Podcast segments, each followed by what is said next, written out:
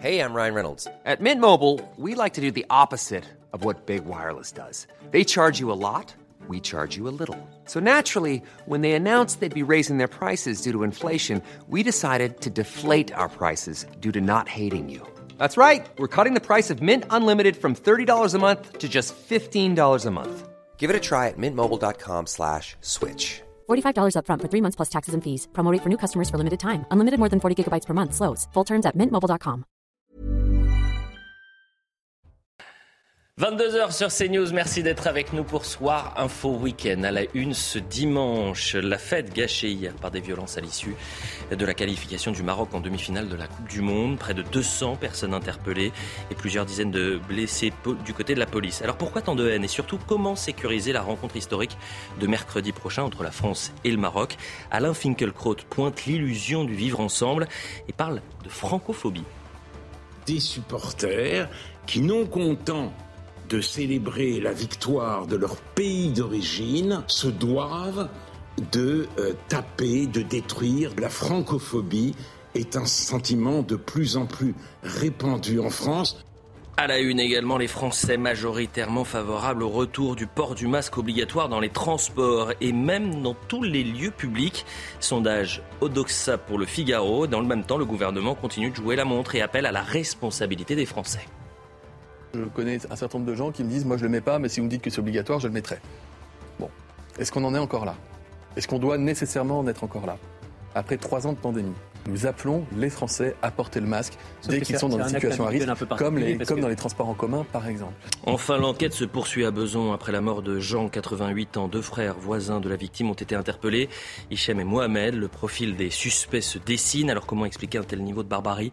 Et pourquoi ce drame est sous-traité par de nombreux médias euh, aujourd'hui? Vous entendrez également euh, en longueur euh, le témoignage d'un policier qui a croisé le chemin de ces suspects des dizaines de fois. C'est des personnes que j'ai déjà interpellées euh, facilement une cinquantaine de fois. Tout le temps, euh, euh, ça finissait au sol en bagarre, c'était des menaces de mort. C'est des personnes qui auraient dû déjà être à l'écart de la société. Voilà le programme de Soir Info Week-end. Il est chargé dans un instant. Je vous présente le plateau, mais avant cela, on fait le point sur l'information. Le budget de l'État pour 2023 en nouvelle lecture devant l'Assemblée nationale. Elisabeth Borne a déclenché un 9e 49.3 pour faire adopter la partie dépenses et l'ensemble du projet. C'est un budget dont nous avons besoin au 1er janvier, a justifié la Première ministre. Les députés de la France Insoumise ont répliqué par le dépôt d'une nouvelle motion de censure dénonçant une politique de maltraitance sociale et écologique. Un sexagénaire placé en garde à vue à Bayonne. Il a été arrêté vers 15h30 à l'aéroport de Biarritz alors qu'il tentait de passer une zone de filtrage armé d'un couteau. Deux policiers ont été légèrement blessés au bras et à la tête. L'agresseur serait un SDF de nationalité néerlandaise. Une enquête de flagrance a été ouverte pour tentative de meurtre sur personne dépositaire de l'autorité publique. Une cimenterie Lafarge ciblée par des activistes écologistes près de Marseille. En fin d'après-midi, l'usine de la Malle à bouc a été prise à partie. Près de 200 militants y ont causé d'importants dégâts, revendiquant l'action contre le cimentier pollueur. Lafarge a porté plainte dénonçant une action d'une violence incroyable. Le parquet d'Aix-en-Provence a ouvert une enquête de flagrance. Vous voulez qu'on traite de ce sujet pendant Soir Info Week-end? Oui, je pense que c'est très intéressant. Bonsoir Paul Melun. Bonsoir Elliot. Alors je dis tout aux téléspectateurs, vous n'avez pas apprécié le sommaire. vous avez dit qu'il était pas. Franchement, c'est pas très. mes compliments que je vous ai fait hors antenne, cher Elliot, pour de la malice. Très sympa, franchement, Paul Melun. À côté de vous, Jean Messia qui fait les 3-8. Il a fait le grand chelem vendredi, samedi et donc dimanche. Merci d'être. pas syndiqué. Ah bon oui. ne faites pas, ne faites pas, ne faites pas grève. Euh, Nathan Dever, vous avez le sourire ce soir, et ça me fait plaisir d'être avec vous. Euh, tout comme euh, Shannon Seban, merci d'être avec nous, Shannon, et la, renaissance de René Soubois, et puis Jérôme Jiménez, euh, porte-parole IDF, une Sapolis. Merci d'être avec nous, Jérôme Jiménez. C'est important de vous avoir ce soir parce qu'on va revenir sur les violences à l'issue de la qualification du, du Maroc, et on va avancer. On va essayer de voir comment on peut sécuriser justement cet événement, mercredi, un événement historique, festif. C'est vraiment c'est ça qu'il faut voir également. Et cette demi-finale entre l'équipe de France et le Maroc. Vous avez le programme. On attend quelques instants, la publicité, et puis on revient. quasiment 22h15 sur CNews, 22h10 même. On est avec, on a un peu d'avance avec Shannon Seban, élu Renaissance de René Sous-Bois. On est avec Jérôme Jiménez, avec Nathan Dever, Paul Melun et Jean Messia. On va commencer euh, euh, ce soir Info Week-end avec euh, cette fête hier qui a été gâchée malheureusement par des violences un peu partout en France après la qualification du Maroc en demi-finale de la Coupe du Monde. Ces scènes, elles se répètent depuis maintenant plusieurs rencontres, malheureusement. près de 200 interpellations sur l'ensemble du territoire et une quarantaine de blessés du côté des forces de l'ordre. Là aussi, c'est en France. Et puis, il y a eu des tensions très fortes sur les Champs-Élysées. Euh, donc on va voir le sujet, on va revenir sur les faits avec euh, Michael Dos Santos et Jérôme Jiménez. Je rappelle que vous êtes porte-parole IDF UNSA Police. Vous allez nous dire euh, déjà un ce que vous avez vécu sur le terrain, ce que vos collègues ont vécu sur le terrain, et deux comment on peut faire pour mercredi. C'est ça l'enjeu qui est très important parce que mercredi il y a la demi-finale entre la France et le Maroc. Voyons le sujet. Des scènes de joie au débordement, l'ambiance a radicalement changé aux alentours de 22 heures. À Paris et dans la petite couronne, 100 personnes ont été interpellées parmi les 20 000 supporters venus célébrer les victoires du Maroc et de la France. Sur les Champs-Élysées, les policiers et les gendarmes ont essuyé des tirs de mortier et des jets de projectiles. Des gaz lacrymogènes ont été utilisés pour repousser ces groupes hostiles. D'autres villes françaises ont également été le théâtre d'affrontements. À Lille, plusieurs individus se sont attaqués aux forces de l'ordre et à du mobilier urbain. Scène plus étonnante, à Avignon, où un camion de marchandises a été pillé. Au total, 170 personnes ont été arrêtées, au moins 33 policiers ont légèrement été blessés. Mercredi, de nouveaux incidents sont déjà attendus par les autorités. Selon nos informations, la rencontre France-Maroc est qualifiée de pire scénario pour la sécurité publique dans cette Coupe du Monde. Je me tourne vers vous, Jérôme Jiménez. Le sujet, et c'est la fin du sujet qui m'intéresse, euh, la, rencontre de mercredi prochain entre la France et, le Maroc, qualifiée de pire scénario, ça veut dire quoi? Bah, Pire scénario, je ne sais pas. Après, moi, c'est que ah. je, tiens à dire une chose euh, qui est assez importante. Je le dis tout le temps. Euh, le maintien de l'ordre, c'est pas une science exacte. Et il faut avoir une petite boule de cristal pour imaginer ce qui peut se passer par la suite. Il y avait un dispositif de sécurisation qui était quand même important. 1220 policiers et gendarmes étaient mobilisés dès 16 heures sur les Champs-Élysées ou dans tout Paris Non, là je parle même sur, enfin, sur la capitale, mais après, euh, sur la capitale en général. Après, il y a eu 108 personnes interpellées, donc ça veut dire que quand même les policiers ont été présents sur le terrain. Maintenant, euh, il y a des, facteurs extérieurs, vous le savez très bien, euh, ne serait-ce que par exemple les résultats sportifs. un, le Maroc a gagné, donc on a les résultats sportifs qui comptent, les conditions climatiques qui comptent également, on a la topographie des lieux, et ce que l'on me rapporte, moi, des policiers de terrain, c'est que vers 19h, 19h30, le contexte et la physionomie a changé.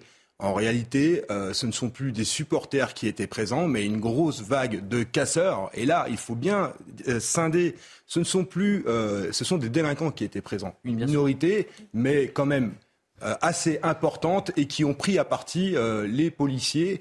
Et ce qui y était le plus important pour nous, policiers, c'était un, de protéger, comme c'est toujours le cas, les personnes, mais deux, également euh, les commerces, parce qu'on ne voulait pas assister une nouvelle fois à cette scène de pillage que l'on connaît sur les Champs-Élysées.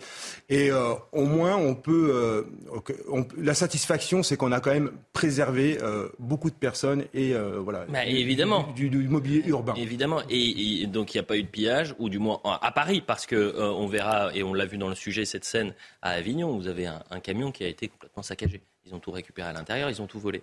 Euh, vous parliez de délinquants, euh, mais force est de constater que malheureusement, ce phénomène depuis le début de la Coupe du Monde, ou depuis qu'on avance un peu dans ce mondial, il se répète à chaque rencontre euh, du, Maroc. Donc comment vous interprétez ces images? Je rappelle qu'on est sur la plus belle avenue du monde, on est sur les Champs-Élysées, c'est un événement festif, c'est joyeux, on est heureux même pour le Maroc. Et euh, on peut comprendre l'envie euh, des Français d'origine marocaine de célébrer cette, cette victoire-là. Mais il y a quelque chose qui est peut-être en train de se passer, c'est ça qui, qui Alors il y a chose qui se passe, mais se passe sur tout le territoire national, et je tenais à l'exprimer aussi. Moi j'ai lu qu'à Montpellier, il y a eu entre 7 et 8 000 personnes qui se sont regroupées à la place de la Comédie. Il n'y a eu aucun débordement, mmh. aucun affrontement avec les forces de l'ordre. Donc tout à l'heure, quand je vous disais, il y a aussi... Euh, c'est multifactoriel un petit peu ce qui peut se passer et il y a les bonnes et mauvaises intentions des gens qui sont présents. Il y a des supporters qui sont là pour célébrer un résultat sportif que l'on comprend, et c'est très bien pour le Maroc d'être aujourd'hui en demi-finale, mais après, il y a ces casseurs qui se greffent, et c'est ça le plus gros problème. Mais vous avez raison sur le fait qu'il y ait des supporters. Il y avait 20 000 supporters euh, sur les Champs-Élysées hier. On parle d'un noyau dur marginal, mais qui forcément fait beaucoup de bruit et fait beaucoup de mal, euh, finalement, en termes d'image. Et même, euh, vous avez des policiers qui sont blessés et vous avez du mobilier urbain qui est dégradé. allez, tour de table. Et qu'est-ce que vous ressentez quand vous voyez ces images, Paul Menin Mais oui, je pense qu'effectivement, il ne faut pas faire, si vous voulez, le comment dirais-je, le grand amalgame qui consisterait, vous l'avez très bien rappelé, à, si vous voulez, confondre supporters et délinquants. Et donc la sémantique a son intérêt. On peut parler des supporters, on peut dire qu'il y avait des milliers de gens qui se réjouissaient, etc. Mm. Moi-même, quand il y a eu une victoire, j'étais sur le périphérique et j'ai vu dans les voitures des drapeaux, etc., des enfants qui étaient à la fenêtre et, qui criaient leur joie, etc. Ça, c'est un premier sujet. Puis un second sujet, c'est effectivement quasiment des scènes d'émeutes avec des délinquants qui sont organisés, qui s'en prennent aux forces de l'ordre, qui sont des violents et des factieux. Et contre eux, il faut être intraitable.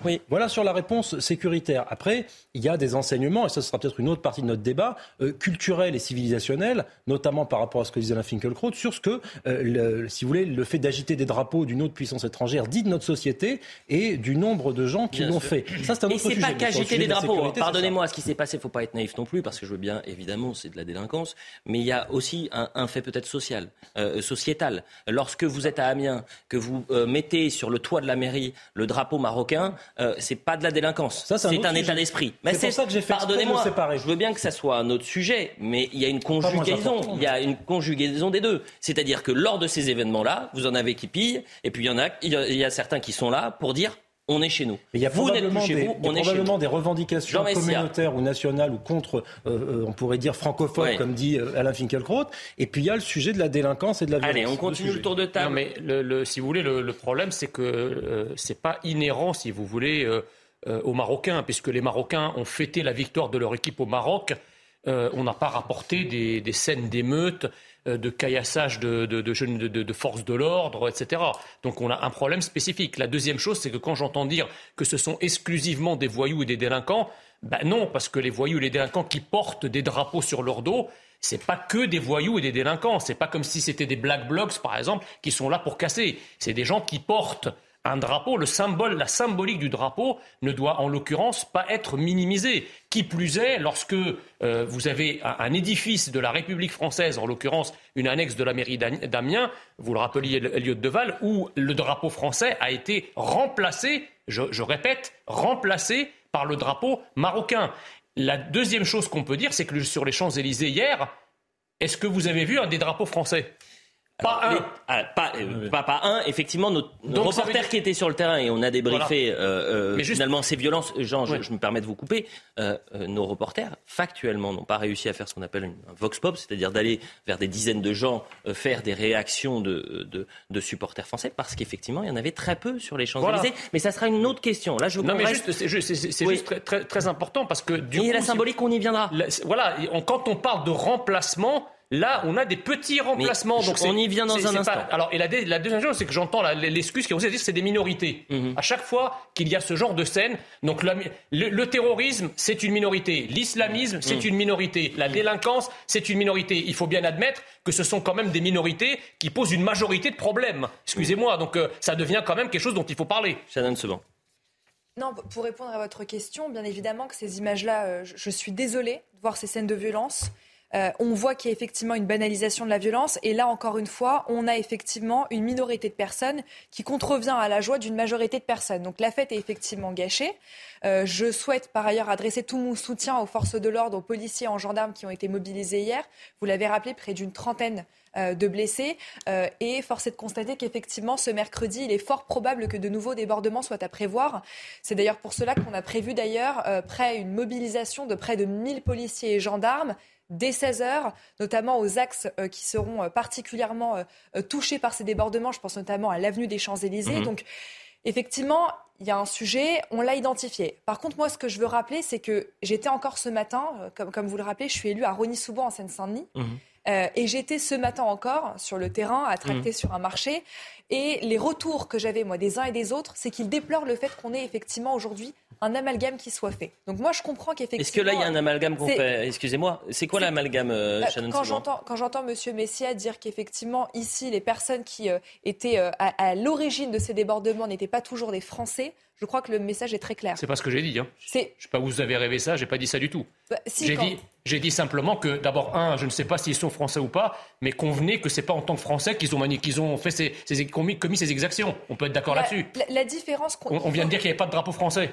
La, différence qu'il faut faire ici, et, et pour reprendre également vos propos, vous le confirmiez, c'est la différence entre les supporters Mhm. qui étaient euh, sur les Champs-Élysées, et ensuite les casseurs et les Black Blocs. Mais attendez, il y avait... non, mais alors, attendez, vous parlez de Black Blocs, Shannon Seban, un instant. Non, ce que disait, euh, et je ne veux pas traverser euh, votre, vos propos, Jean Messia, pardonnez-moi, chez ces délinquants, comme vous dites, il y avait des délinquants avec des drapeaux euh, marocains sur le dos. Donc je veux bien qu'on appelle ça des black blocs. Moi, j'ai jamais vu, j'ai fait 40 manifestations euh, de gilets jaunes, euh, des lois sécurité globale, réforme des retraites. J'ai jamais vu un black bloc, comme vous dites, ou des groupements de black blocs avec des drapeaux de quelle que soit la nation, que ce soit française, algérienne, marocaine, tunisienne, que sais-je. Je ne vous... Ce sont des maroco-blocs. Je vous dis que ce sont je vous dis que ce sont des voyous et des délinquants pour qui aujourd'hui le match ou célébrer une fête euh, suite à une victoire à un match est un alibi pour casser. Et ça, c'est effectivement vrai. Mais je tiens par ailleurs, Monsieur Deval, juste à recontextualiser les choses. Prenons un petit peu de recul. En 2018, lors de la Coupe du Monde, mm. on avait d'ores et déjà des débordements sur les Champs-Élysées. On, avait, on a toujours eu des débordements à l'issue des matchs, malheureusement. Donc c'est un fait, c'est une réalité. Mais là, je trouve qu'on est en train de, de, de, de donner. Il y, a, il y a une façon de vouloir à chaque fois et de façon systématique dénommer de façon identitaire ou de, de racialiser les matchs. Et je trouve ça euh, complètement. c'est eux qui le font, Cet amalgame est complètement. C'est eux qui le font quand ils, en fait, je me, quand ils défilent. Attendez, quand ils défilent avec des drapeaux marocains, qu'est-ce que c'est N'est-ce pas, pas, là, justement, l'alibi Vous avez utilisé le mot alibi. Je suis parfaitement d'accord avec ce mot. Sauf que c'est pas un alibi pour casser seulement. Hum. C'est un alibi qui vient, qui vient démontrer qu'il y a dans notre pays hum. un volcan et vous avez là des explosions de lave identitaire qui, à chaque fois qu'elles le peuvent, eh bien, jaillissent partout dans toutes nos villes. À l'acteur Gérard Lanvin, on va continuer d'en parler bien évidemment et de décrypter toutes ces images. L'acteur Gérard Lanvin était l'invité de, de, de, CNews euh, cet après-midi. Euh, il s'avère qu'il habite désormais euh, au Maroc et il pointe quelque chose de très intéressant et je vais vous faire réagir là-dessus, Nathan Dever, parce que vous connaissez le Maroc également. Il dit, mais attendez, moi je ne comprends pas. Au Maroc, ça se passe très bien. Au Maroc, la fête était bon enfant, c'était des scènes de liesse. pourquoi en France, euh, on a aujourd'hui des gens qui euh, euh, se présentent comme de nationalité marocaine, mais qui, quand ils vont au Maroc, sont complètement étrangères là-bas, ou sont perçus comme des étrangers, et qui ont une sorte de détestation de la France. C'est quasiment des apatrides. Regardez ce qu'avait dit, et écoutez bien ce qu'a dit Gérard Lanvin cet après-midi. La fraternité franco-marocaine, ça représente l'essentiel. Je veux dire que quand je vois ce qui se passe dans Paris après un match comme ça, en fait, euh, Paris se transforme au moindre plaisir en guérilla urbaine. Vous voyez, ici, c'était la joie, l'allégresse, le partage, la convivialité, la belle émotion. Et à Paris, on casse les abribus, on casse tout pour se dire putain, c'est super, la vie est belle quand on se frite la gueule. Donc nous ici, on a l'avantage d'avoir un peuple beaucoup plus beaucoup plus apte à comprendre une émotion populaire. Jamais ces euh, délinquants, ces voyous, euh, ne feraient le, dixième de ce qu'ils ont fait hier à Paris. Ils ne le feraient même pas le dixième à, Marrakech ou, au Maroc. Écoutez, Gérard Lanvin a raison, en effet, de dire qu'au Maroc, premièrement, tout cela a été fêté dans la, dans la, dans la fierté, dans des passions qui étaient exclusivement des passions heureuses mhm. et pas de passions tristes, mhm. et avec un maintien de l'ordre euh, qui était absolument, mais qui était même pas problématique parce qu'il n'y avait même pas de raison de faire du maintien de l'ordre. Moi, sur ces images, j'aurais deux choses à dire. La première, c'était qu'en effet, qu'est-ce qu'on observe? On a observé une liesse majoritaire, c'est-à-dire largement majoritaire, de gens. Et le sport est toujours politique, quoi qu'en disait Emmanuel Macron récemment. Le sport est toujours politique. Et cette liesse majoritaire a montré que pour la majorité des supporters, aimer deux patries, parce que c'est pas seulement des équipes de foot en jeu, hein, aimer deux patries, c'est tout à fait possible, c'est tout à fait beau, ça ne pose pas et de. pas avec deux drapeaux. Pardonnez-moi, euh, Nathan Dever, mais même sur les images et la liesse qu'on a pu voir sur les Champs-Élysées, et je, vraiment, je me réfère à ce qu'ont vécu nos reporters sur le terrain, euh, j'ai envie de vous dire, ils étaient là principalement pour euh, fêter et célébrer le Maroc. Et tant mieux d'ailleurs, ils peuvent le faire. Mais quand vous dites ils étaient là pour célébrer deux nations, c'est faux. Oui, là, en l'occurrence, il célébrait la, qualification du Maroc, et puis qui était inédite dans l'histoire du foot. Oui, c'est vrai. Mais, mais en tout cas, ils ont bien montré. Et puis, je, je, regardais dans votre émission d'hier euh, quelqu'un sur le Champs-Élysées qui disait si, euh, en cas de France-Maroc, je ça va être très très dur. Je sais pas qui je vais en entendu d'autres. Oui, hein. mais c'est bien de dire ça. Oui, oui. Et donc, c'est ça de manière très majoritaire. Contrairement, par exemple, à une certaine voix en France de certains candidats qui disaient qu'il fallait, qu'ils étaient contre la double nationalité, la double oui. chances, etc. Et on a observé, en effet, de manière minoritaire, sans doute des gens qui disaient qu'ils ne pouvaient pas aimer deux pays à la fois. S'il y a un message derrière ces violences-là, c'était peut-être celui-ci publicité, on revient dans un instant. Vous entendrez Alain Finkielkraut qui parle de francophobie. Il met les pieds dans le plat. Euh, en tous les cas, c'est sa vision des choses. Vous me direz ce que vous en pensez. On parlera euh, également, on essaiera de voir un peu plus loin la sécurisation euh, de la demi-finale historique entre la France et le Maroc. vous entendrez également Stéphane Séjourné. On, partira aussi à Bruxelles parce que c'est pas qu'en France que ça se passe ces violences. À Bruxelles également. Et puis on parlera du Covid, les sanitaires. J'ai un sondage à vous montrer exceptionnel. Saisissant. Restez avec nous. 22h30 sur CNews, la suite de Soir Info Week-end, toujours avec Shannon Seban, avec Paul Melun, avec Jean Messia, bien sûr, euh, Jérôme Jiménez, bien sûr, porte-parole IDF, une Sapolis, et avec Nathan Dever. Le point sur l'information et ensuite on continue de parler de ces violences euh, à l'issue de la qualification du Maroc. J'ai plein de séquences à vous montrer, euh, des déclarations d'Éric Zemmour, d'Alain Finkielkraut. On ira même à Bruxelles parce que euh, c'était également très violent, très tendu dans la capitale belge. On regarde le point sur l'info et ensuite on continue. Près de Saint-Nazaire, c'est un projet qui divise. Un centre d'accueil de demandeurs d'asile ouvrira ses portes fin 2023 à Saint-Brévin-les-Pins. Deux manifestations se sont tenues aujourd'hui, réunissant 150 opposants et 250 partisans. Si la commune est habituée à accueillir des migrants, le choix de l'emplacement du centre près d'une école maternelle et élémentaire ne fait pas l'unanimité. La France, toujours aux côtés des Ukrainiens, Emmanuel Macron s'est entretenu avec Volodymyr Zelensky. L'occasion de préparer les prochaines conférences de soutien à l'Ukraine qui se tiendront mardi à Paris. Une première internationale pour répondre aux besoins du pays pour passer l'hiver. Et puis une seconde avec près de 500 entreprises françaises engagées dans la reconstruction de l'Ukraine. Amérissage réussi pour le vaisseau spatial Orion. La mission Artemis 1 est terminée. Après un peu plus de 25 jours de vol autour de la Lune, le vaisseau de la NASA est arrivé sans encombre dans l'océan Pacifique, au large de l'île mexicaine de Guadeloupe. La capsule, sans astronaute à son bord, avait pour objectif de préparer le retour de l'homme sur la Lune dans les années à venir. Allez voilà pour le point sur l'information. Un peu plus de 22h30 sur CNews. On continue de parler des violences à l'issue de la qualification du Maroc. 20 000 personnes étaient présentes sur les Champs-Élysées. Une centaine d'interpellations, je le rappelle, quasiment 200 euh, sur euh, l'ensemble du territoire et euh, quasiment 40 blessés du côté de la police. Retour sur ces scènes de violence à Paris, mais pas que. C'est ça le problème. C'est que c'était à Avignon, c'était à Lille également. Regardez en images.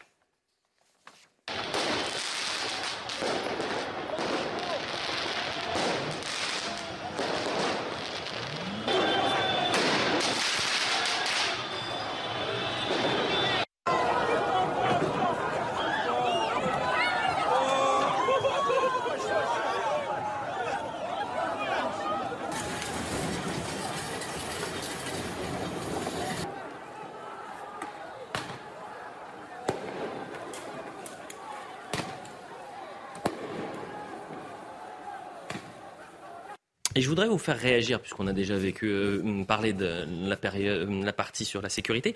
La déclaration d'Éric Zemmour, j'aimerais savoir comment réagirait le roi du Maroc et les Marocains. Voilà ce qu'il dit. Si à Marrakech, des milliers de Français célébraient la victoire de la France, je pense qu'ils se sentiraient un peu dépossédés euh, de leur pays. Je rappelle que sur les Champs-Élysées hier, il y avait 20 000 personnes.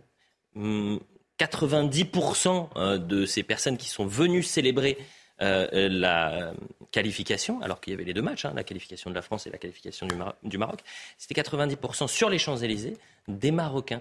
Est-ce que vous avez eu cette sensation? Et on en parle sans tabou, et, et effectivement, il ne faut pas entrer dans la stigmatisation quoi, mec il s'est passé quelque chose qui ne s'était pas passé avant. C'est-à-dire que 98, 2000, 2018, à chaque fois, euh, normalement, il y a des centaines et des centaines, voire des milliers de Français qui viennent célébrer. Là, c'était 20 000 Marocains. Bah, c'est-à-dire que la, racaille était d'humeur euh, lyncheuse. Mmh. Et donc, effectivement, bah, les Français qui sont là pour le coup pour festoyer, euh, ils n'avaient pas nécessairement envie de descendre pour avoir des affrontements, des bagarres, donner le coup de poing, etc. Donc effectivement, les Français ont en quelque sorte été empêchés de fêter leur victoire sur les Champs-Élysées parce que les Champs-Élysées avaient été occupés par euh, voilà, des, supporters qui pour le coup étaient étrangers. Et, je, précise juste une chose. Je précise juste une chose. Euh, la qualification du, Maroc à 18 h on l'apprend.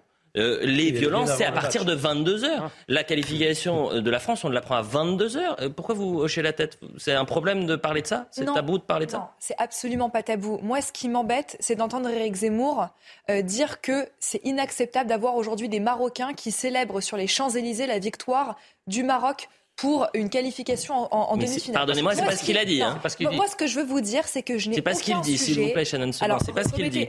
Mais on va le remettre et je vais le redire. J'aimerais savoir comment réagirait le roi du Maroc et les Marocains si à Marrakech, des milliers de Français célébraient la victoire de la France. Je pense qu'ils se sentiraient un peu dépossédés de leur pays. il dit pas c'est un scandale, il dit pas c'est une honte, et il dit simplement, voilà, est-ce que euh, euh, les Français ont le droit de se dire, c'est une question, hein, euh, bah tiens, c'est quand même étrange que pour une journée aussi importante pour la France comme pour le Maroc, bien sur l'avenue des Champs-Élysées, qui n'est pas n'importe quelle avenue, mhm. euh, où euh, les Français vont régulièrement faire la fête euh, sur des, grands événements sportifs, eh bien là, c'était pas 20 000 supporters français, mais c'était 20 000 supporters marocains. Mais moi, ça ne me pose aucun souci. Mais, à, partir du moment, à partir du moment où ces personnes-là célèbrent cette victoire de façon pacifique, mhm. je n'ai aucun sujet. En revanche, dès lors qu'on a des débordements, dès lors qu'on a euh, des policiers et des gendarmes qui sont blessés, dès lors que nous avons des mm. magasins qui sont saccagés, oui, là, j'ai un sujet. Donc, à partir du moment où cette célébration-là se fait de façon pacifique, je n'ai aucun sujet. Dès lors qu'il y a des débordements, oui. Ça vous pose aucun problème En parlant des débordements, attendez, Jean Messia, justement, en parlant des débordements, parce que j'avais donné trois villes, euh, pardonnez-moi, euh, de sources policières. Ça s'est passé à Orléans, ça s'est passé à Mirama, dans les Bouches-du-Rhône. Ça s'est passé à Fontainebleau. Euh, ça s'est passé au. Euh, ça s'est passé à Trappes. Ça s'est passé à Mantes-la-Jolie. Ça s'est passé à Argenteuil. Ça s'est passé à Nice. Ça s'est passé à Toulouse. Je peux continuer. Hein. Ça s'est passé à Marseille. Ça s'est passé à Amnas. Ça s'est passé à Cannes. Hmm ça s'est passé à Toulon. Ça va durer longtemps. Hein. Ça s'est passé à Arles, à Dijon. vous vous rendez compte de ça Je pensais que c'était de manière. Euh, on peut euh, continuer jusqu'à demain matin. Mais moi, ce que je veux vous dire, c'est qu'il y a des scènes. On peut, on peut continuer à commenter ces violences pendant une semaine, pendant dix mois, pendant hmm, un an, jusqu'à jusqu'à la prochaine. Lyon, Chambéry, Montélimar, Poitiers, Bordeaux, Creil, Roubaix, Lille, Mulhouse. Strasbourg. Naturellement, on peut continuer à le faire pendant des heures, pendant des jours, pendant des mois, pendant des années. Moi, ce que je veux dire, c'est qu'aujourd'hui, on a des forces de l'ordre qui ont été blessées et des gendarmes qui ont été blessés avec des débordements, des magasins qui ont été saccagés, des magasins. Non, mais, tout le monde veut parler là, ça y est. Donnez, une analyse. Laissez-moi juste terminer, monsieur Melançon. Oui, mais faites court, s'il vous plaît. C'était la règle. Face à cela, mercredi, vous l'avez rappelé, on a une on y vient, qui arrive. On y vient. Ne, le match entre la France et le Maroc. Oui. effectivement, notre objectif, ça sera de continuer à maintenir l'ordre. Alors, mais alors, ça me rassure. Vous savez pourquoi vous dites ça, c'est Shannon Seban. Je rappelle que vous êtes euh, euh, élu Renaissance. Euh, vous avez votre chef de file, Monsieur Séjourné, qui ne veut pas en parler. Euh, on peut même l'écouter dans, dans, quelques instants. Il dit parler de la sécurité et euh, parler de, de, de, la crainte de tension euh, dans, dans, cette rencontre entre la France et, et le Maroc, c'est en gros lancer le problème. C'est limite, c'est les médias qui vont en parler, les fautifs. On va l'entendre juste après. Paul Melun, d'abord. Justement, le problème, je trouve, de votre analyse, c'est que vous, vous, vous êtes en train de circonscrire le sujet à un problème sécuritaire. On en a parlé tout à l'heure, et je crois que là-dessus, on sera tous d'accord pour condamner les violences. Mais vous omettez une partie immense du problème, qui est d'ordre culturel, civilisationnel et identitaire. Parce que il y a évidemment des revendications identitaires derrière le fait de mettre un drapeau sur ses épaules. Personne ne fait ça sans revendication identitaire. Et deuxième élément, vous me demandez de ne pas vous couper, mais vous, vous me coupez naturellement, mais, ce c'est pas grave. Mais en tout cas, au Maroc, comme c'était dit par Gérard Lanvin, il n'y a eu pas de débordement. Alors pourquoi au Maroc il n'y a aucun débordement? Et pourquoi en France il y a des débordements? Alors, moi, je vais vous répondre. C'était une question rhétorique. Après, vous me donnez votre réponse si vous le souhaitez.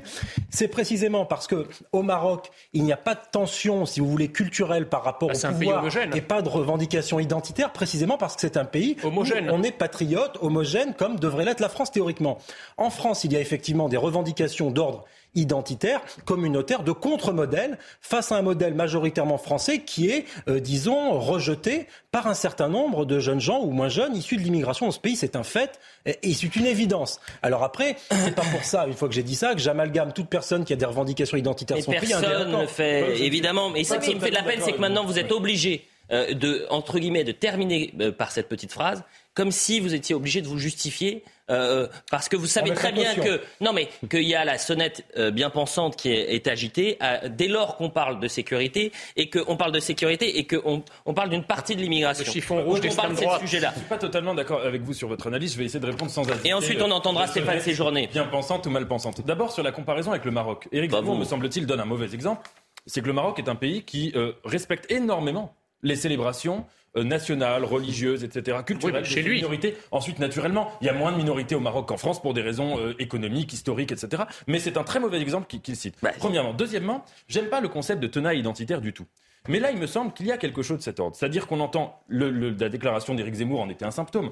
On entend des gens qui disent qu'ils sont contre le modèle de double nationalité. On ne peut pas aimer à la fois la France et le Maroc, être fier de nos de culture, etc. Mais... On, entend, on entend une très large majorité de franco-marocains qui défilent dans la double joie, c'est-à-dire qu'ils disent mais je suis Et en effet, Nathan, Nathan pardonnez-moi, vous êtes... Il ne faut pas fermer les yeux. Mais non, mais, mais non, mais Nathan, c'est faux. Eh là, vous vous trompez, Nathan. Sur les images, c'est faux. Moi, je rêverais que hier, sur les Champs-Élysées, il y ait 20 000 personnes avec un drapeau français et un drapeau marocain. C'est faux. Ça pas passer comme ça. Si vous parlez des deux nations, c'est-à-dire qu'on peut aimer deux nations. Mais moi, je rêverais d'avoir. Vous savez que j'aurais rêvé commencer cette émission en vous disant regardez, c'est l'image de samedi soir. Il y avait 20 000 personnes 20 000 avec un drapeau français, un drapeau marocain, et après il y a eu des tensions, etc. Ça ne s'est pas passé comme ça. Je, je n'ai pas dit l'inverse. Je n'ai pas dit qu'il y avait deux, drapeaux. J'ai dit que la majorité des gens étaient là dans, la liesse, dans la, évidemment dans la paix, de manière totalement pacifique, dans des passions heureuses. Naturellement, c'était beaucoup plus inédit pour l'équipe du Maroc d'être en finale qu'en France. Ça c'est vrai. Mais Nathan, non, non, mais attends, je peux, je peux en placer une là. En revanche, la minorité, la minorité, et c'est là que, que, je, que je vous suis, la minorité de gens qui ont cassé, sans rentrer dans leur tête, manifestement qu'ils avaient des arrière-pensées de cet ordre, que eux aussi. Allez, on avance un peu. on sans, avance un peu. Mais sans, sans, mais sans aller jusque-là, on est en France, ce sont les Champs-Élysées. Comment se fait-il que dans l'avenue la plus importante de notre pays, à un moment où l'équipe de France se qualifie pour une grande compétition internationale, on n'est quasiment pas de Français sur cette avenue? Je ne parle même pas de la sécurité. Quand Madame euh, Shannon euh, euh, Seban nous explique que ça ne pose pas de problème qu'il n'y ait pas de Français ou pas de drapeau français sur les Champs-Élysées, indépendamment de la problématique sécuritaire, visuellement, c'est ce qu'a voulu, je pense, dire Eric Zemmour, qu'est-ce que penserait le roi du Maroc si, lorsque le Maroc gagne, il n'y ait que des Français dans la, dans, dans, dans la rue la plus importante, l'avenue la plus importante de, de, Casablanca ou de Marrakech? Bien sûr que ça pose problème. Après, on nous dit il n'y a pas de remplacement, ce sont des minorités. Le moins qu'on puisse dire, c'est que hier, les, les Marocains n'étaient pas minoritaires sur les Champs-Élysées. Ils étaient même majoritaires. Donc il y a un problème, effectivement, de, de remplacement populationnel qui s'est vu hier sur les Champs-Élysées. Vous avez parlé tout à l'heure de 98. En 98, il y avait une marée de drapeaux français et quasiment pas d'autres drapeaux. Aujourd'hui, c'est exactement l'inverse. Donc ça interroge quand même. Hein. J'ai une question à vous poser collectivement. Quand on a, quand on a les Français qui gagnent un match, mmh. c'est aussi le bazar sur les Champs-Élysées. Donc faut aussi avoir, faut aussi avoir l'humilité de le reconnaître. Ah oui, mais là, on, parle de deux choses. Pardonnez-moi, excusez-moi, c'est deux choses complètement différentes. Attendez, quel français C'est pas, c'est pas deux choses qui sont complètement quel différentes. français Attendez, les débordements, les débordements qu'on a ici, qu'on est en train mais de ça n'a rien à voir. Mais laissez-moi finir. Oui, mais sauf que vous, pardonnez-moi, Shannon Seban, vous dites deux choses qui, on, a deux choses différentes. On a la sécurité sur les, mais non, mais on a la sécurité sur les Champs Élysées, c'est euh, un, un problème dont on a parlé. Et puis ensuite, il y a une question de symbolique. Et là, on se pose la question sans tabou, sans stigmatiser ou quoi que ce soit. C'est de se dire est-ce que sur les Champs-Élysées, lorsque vous avez samedi soir 20 000 personnes qui, viennent célébrer une qualification, alors que dans la même journée, vous avez le Maroc qui, se qualifie et la France qui se qualifie, et que sur les Champs-Élysées, sur les 20 000 personnes, ce sont 90%, 95% des gens qui sont venus pour célébrer la victoire mmh. du Maroc et pas de la France, est-ce que vous êtes senti dépossédé? C'est juste ça que je, pose. C'est deux choses différentes. Moi, ce que, je veux, ce que je veux vous soumettre,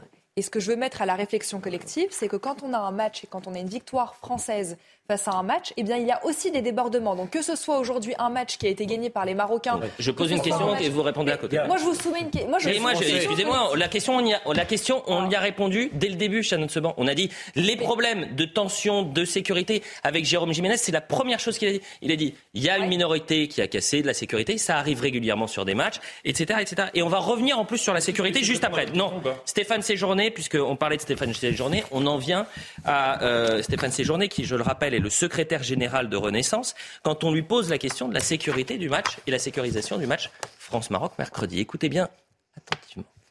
Ouais, moi je, je, vois déjà les débats sur CNews, sur ces chaînes-là. Pendant une semaine, on va nous dire, on va nous expliquer qu'il va y avoir des, de la conflictualité. Écoutez, c'est du sport. Euh, dans le sport, il y a euh, du patriotisme et c'est bien normal, euh, puisqu'on défend notre équipe nationale. On a des communautés marocaines qui sont importantes en France. moi, j'espère que les choses vont bien se passer. Et si on commence à expliquer de toute façon, par définition, que ça va mal se passer, je pense qu'on est dans un espèce de, fuite en avant et c'est auto-réalisateur. Donc moi, je, vous dis les choses. Je pense qu'il faut apaiser ce débat. Euh, éviter que les, les, uns et les autres instrumentalisent euh, ce débat. Non mais c'est -ce que... de la Macronie. C'est-à-dire on se décharge la responsabilité, ça va être de notre faute si mercredi. Mais c'est comme pour la santé, c'est de la faute des antivax. C'est comme pour l'énergie, c'est de la faute des Français qui euh, consomment trop. Euh, c'est comme pour, mais je peux faire euh, Saint-Denis, la finale de la Ligue des Champions, c'est les faux billets et c'est les Anglais. et puis là, mercredi-ci, il y a des tensions. C'est de la faute, c'est de la faute des médias. C'est de la faute de CNews. Shannon, c'est bon? Je vous présente mes excuses. Je sais que c'est de notre faute. si mercredi, il y aura des tensions. non, mais attendez, monsieur Deval, c'est pas ce qu'est en train de dire monsieur Stéphane Séjourné. Ah bon? Ce qu'est en train de dire Stéphane Séjourné, c'est qu'il n'est pas nécessaire de s'éterniser pendant ah bah des jours, pendant des mois, pendant des années sur un, mais est-ce que c'est inutile ah, On a vu qu'il y a eu des débordements. Mais alors on, va le cacher. mesures. On, va le cacher. On, ne cache pas. On ne cache est dans pas. Qu'est-ce que c'est emmerdant le réel On reconnaît et on met les moyens face à cela pour pouvoir faire en sorte de minimiser les risques de débordement ce mercredi. Donc il y aura près de 1000 alors, on, en, parle trop, Paul Melun. Bah, attendez, attendez, on en parle Monsieur Séjourné, quand Monsieur Séjourné dit apaiser le débat, en langage macronien, apaiser, ça veut dire étouffer. Ça veut dire qu'on veut étouffer le débat. C'est-à-dire qu'il veut pas qu'il y ait de débat, Monsieur Séjourné, parce que si vous menez un débat sur ce sujet-là, naturellement, du débat sécuritaire, vous allez passer à des questions d'ordre culturel, civilisationnel, euh, historique, politique, parce qu'effectivement, le rapport entre la France et le Maroc, euh, il y a aussi un certain nombre d'histoires, il y a le il y a beaucoup, beaucoup d'histoires entre la France et le Maroc, comme d'ailleurs entre l'Espagne et le Maroc. Et, et ce genre de sujet, si vous voulez, il pose problème à un, au logiciel macroniste parce qu'il est effectivement hautement inflammable et qui nécessiterait une réflexion sur les sujets migratoires, sur les sujets parfois même de laïcité, communautarisme, sujets qui sont extrêmement complexes à mener lorsqu'on est mondialiste et européiste comme le sont les macronistes parce qu'effectivement, il y a une erreur 404, si vous voulez, entre le logiciel intellectuel et les violences dans la rue. Eh bien, les violences dans la rue viennent montrer, étayer certains constats qui montrent que ça ne marche pas. Écoutez, je fais une toute petite parenthèse puisqu'on ira à Bruxelles, puisque ça ne se passe pas qu'en France, ces tensions, à des rencontres Le lendemain euh, des premières tensions, euh, c'était il y a deux semaines, je crois, euh, Daniel Simonet nous, nous, dira, Claude Moniquet, pardonnez-moi, nous dira, si c'était bien il y a deux semaines, mais la une du principal journal en Belgique, c'était la honte après les violences. Donc soit on fait, on se cache les yeux et on se dit, de trop en parler, vraiment, mmh. c'est attiser les haines. Soit on assume et on dit voilà ce qui se passe, quelles sont les solutions pour le régler, et on essaye d'en parler.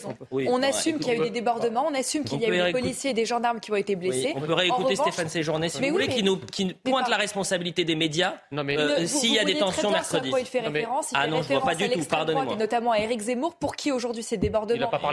Il parle ni de l'extrême droite ni d'Éric Zemmour, il parle de CNews. Moi, je vous donne mon interprétation. Je vous donne mon interprétation.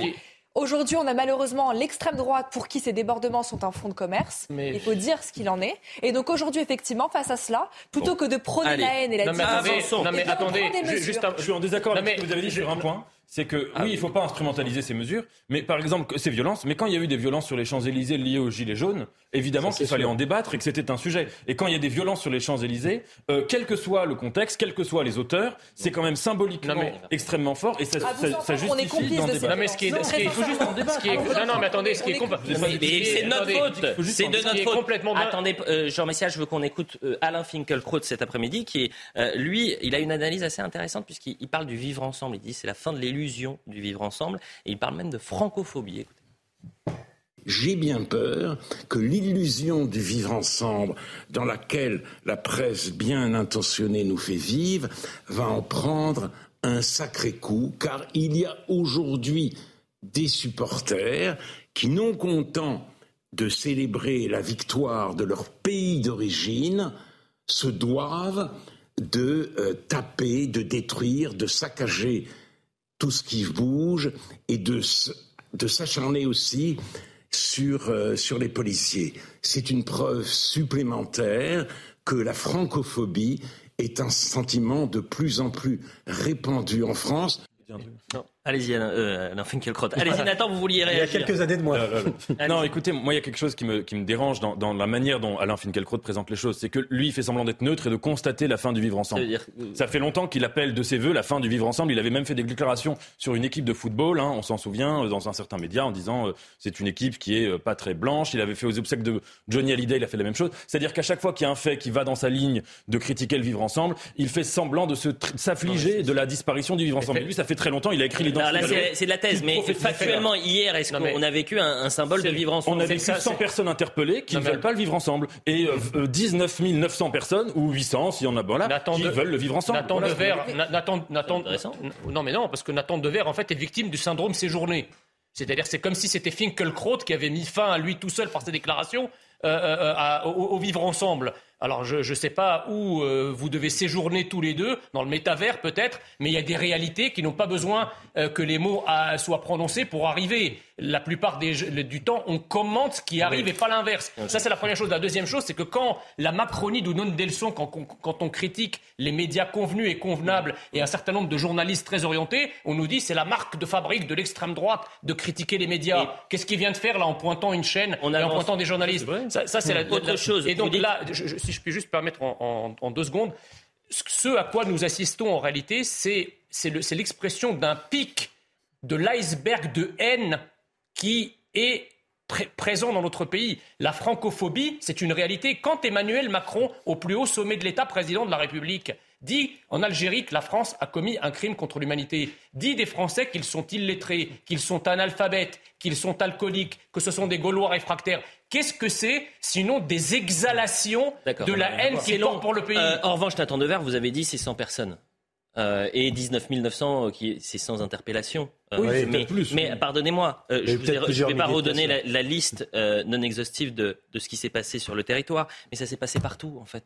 Partout. Ça s'est passé à Orléans, Miramas. Je, l'ai déjà fait euh, euh, juste avant. Donc euh, malheureusement, mais moi encore une fois, je suis, moi je rêverais de commencer l'émission en disant regardez cette image, elle est même, formidable. Le, fait même... tout le monde et, peut-être que mercredi ça se passera comme ça. Je rêve que ça se passe comme ça. Le, fait même, main dans la main, les supporters hmm. français et les supporters français d'origine marocaine et qui supportent le Maroc et où supportent les deux nations, eh ben célèbre et que ça se passe bien. Tant mieux si ça se passe comme ça. bah oui, mais malheureusement, déjà, j'ai peur que ça se passe pas comme ça. Déjà dans ce débat si on s'arrête sur la puissance de la revendication patriotique marocaine sur le sol français, ça dit quand même déjà quelque chose de notre époque et de notre société.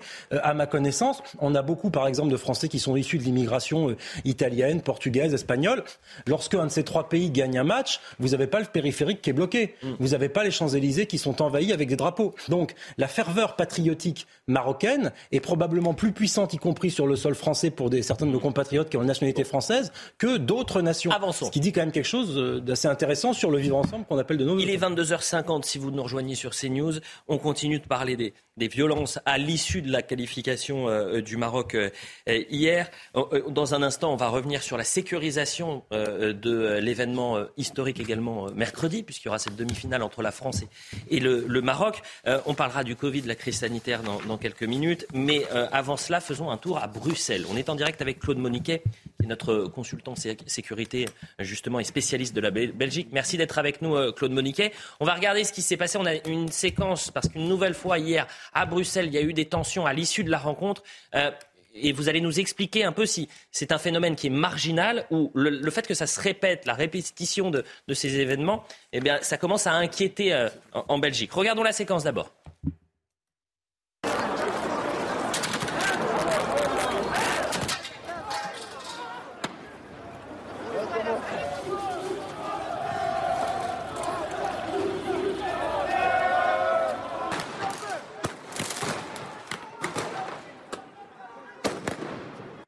Voilà pour ce qui s'est passé à Bruxelles. Euh, je remercie Gauthier Lebret qui m'a envoyé la une du, journal Le Soir euh, au lendemain de l'élimination de la Belgique.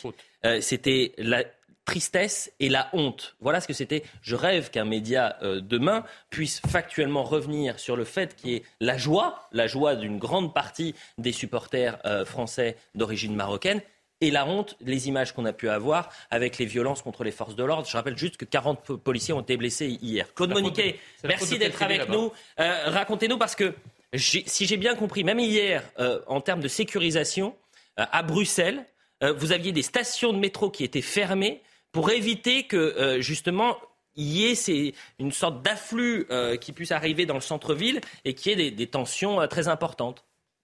Oui, tout à fait. D'abord, je dois dire une chose. Les images que vous venez de montrer ne sont pas des images d'hier soir, ce sont des images de la première émeute qui a eu lieu il y a deux semaines. Hier soir. Ah, je vous présente mes excuses, pardonnez-moi. Voilà, c'était juste une mise au point. Euh, hier soir, il y a eu des incidents, mais nettement, nettement moins graves qu'il y a deux semaines. Alors effectivement, il y a eu euh, quelques, à peu près 1000 personnes qui se sont rassemblées dans le centre de Bruxelles, euh, 9000, 8000 euh, peut-être à, Anvers, et ça a donné lieu à essentiellement des, des, embouteillages et dans les deux villes, quelques dizaines de personnes, trois à quatre fois moins qu'il y a deux semaines, qui ont décidé d'affronter la, la, police. À mes yeux, ce qui est le plus inquiétant dans ce qui s'est passé hier, c'est pas la récurrence de la violence, parce qu'on y est habitué, et cette fois-ci, elle a été relativement canalisée, il y a très peu de dégâts, mais c'est le fait que la police a en partie démissionné de son rôle et a confié le maintien de l'ordre à ce qu'on appelle les grands frères. Et ça, personnellement, euh, moi, je m'intéresse essentiellement au respect de la loi. Euh, ça, ça me semble un peu inquiétant parce qu'on est dans une récupération, il y a un risque de récupération clairement communautariste, mm. de groupes d'associations qui vont dire ça n'est pas à la police de régler les, problèmes dans nos quartiers, c'est à nous.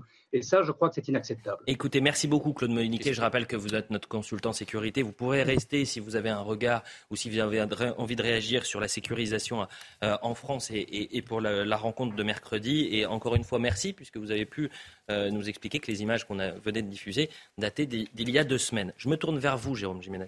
Euh, pourquoi? Parce que mercredi, voilà, je le répète, c'est ce match historique, demi-finale entre la France et le Maroc. Euh, c'est un, match qui est historique, c'est vraiment.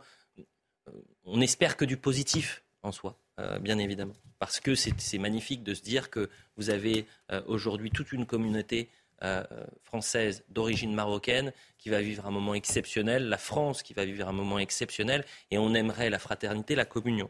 Mais il y a aussi la question, il faut arrêter d'être dans le monde de oui-oui, il y a la question de la sécurisation et encore une fois, on le fait sans tabou, sans stigmatiser, sans caricaturer. Donc on va écouter un de vos confrères, euh, un de vos collègues, Mathieu Vallet, et vous allez me dire comment ça va se passer. Force est de constater qu'à chaque qualification du Maroc, on a malheureusement des scènes de violence dans nos centres-villes et les premiers visés, les premiers ciblés de ces spécialistes du désordre qui viennent uniquement pour se faire du policier, c'est évidemment nos collègues sur la voie publique. Il n'y a aucune raison, aucun motif qui malheureusement justifie ou euh, explique les choses. Il faut absolument pas justifier l'injustifiable. Nos collègues ont été prêts à partir et c'est vrai que c'est inquiétant. Mercredi, ça sera un match, effectivement, une rencontre à haut risque avec évidemment des débordements qui sont prévisibles et avec un service d'ordre qui sera de nouveau engagé sur l'ensemble du territoire national. Je vais vous dire, Jérôme Jiménez, moi, ça me fait de la peine de me dire que pour préparer cet événement-là, on va d'abord anticiper les violences parce qu'on a vu ce qui se passe depuis maintenant trois semaines.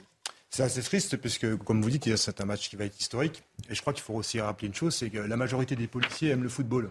Ils me le disent. Et vous savez, euh, ils vont être de, nouveau rappelés. On enchaîne les services d'ordre hein, depuis plusieurs mois. Moi, ce week pour ce week-end, j'ai connu encore plusieurs policiers qui ont été rappelés, qui n'ont pas pu passer un week-end en famille et qui ont dû euh, faire face à des scènes d'affrontement euh, avec, euh, avec les, personnes que, l'on a vues tout à l'heure.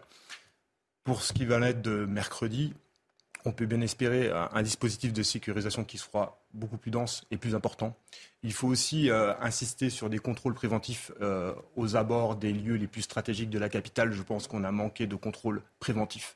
Euh, puisque les policiers de terrain me rapportent que des vagues et des marées de supporters ont, rejoint la capitale rapidement par quoi deux roues, moto, euh, convoi de véhicules, et qu'on ne pourra pas se permettre mercredi soir de laisser faire entre guillemets euh, ces mouvements et ces flux de personnes si rapides euh, sans des contrôles préventifs aux abords. Je pense que ça va être une option qui sera prise. Et bien, évidemment, je pense que la préfecture de police, notamment pour la capitale parisienne, fera en sorte de mettre en place un dispositif de sécurisation qui sera massif et on a quand même l'habitude de le faire. Maintenant, euh, euh, voilà, moi je le répète. Est-ce qu'il faut fermer, par exemple, moi j'ai entendu des gens dire il faut absolument faut, prendre des décisions radicales, on ferme les Champs-Élysées. C'est interdit d'accès. C'est des choix qui sont faits. Qui sont, qui sont faits moi, je, trouverais que c'est un, aveu d'impuissance que de fermer les Champs-Élysées pour un tel événement. Je suis assez d'accord avec vous, Elliot. Et moi, le premier qui aime le sport, je trouve que c'est quand même bien malheureux si on, si on, si on en vient à, fermer les Champs-Élysées. On a fermé certains points dans la capitale. On a fermé des lignes de, de, métro hein, euh, samedi. Donc, euh, on est obligé aussi euh, de faire un petit peu. non, mais les lignes de métro, c'est différent. Moi, si on me dit que mercredi, parce qu'il y a ce match à risque, on ne peut pas aller sur, sur les Champs-Élysées. Moi, je, je, me vraiment, je, je trouverais ça en termes d'image et de symbole Terrible. Terrible. Il est 23h, je vous coupe. On revient dans un instant après le, point sur l'information et on continue. On entendra de votre autre confrère, M. Euh, Monsieur Couvi, qui lui dit faut peut-être créer une fin de zone. Vous me direz ce que vous en pensez. Éric Ciotti, élu président des Républicains, les adhérents du parti ont choisi le député des Alpes-Maritimes avec 53,7% des voix. Bruno Retailleau a quant à lui obtenu 46,3% des suffrages. Éric Ciotti disposait d'une avance de 9 points sur son adversaire après le premier tour. Il succède donc à Christian Jacob, démissionnaire en juin dernier.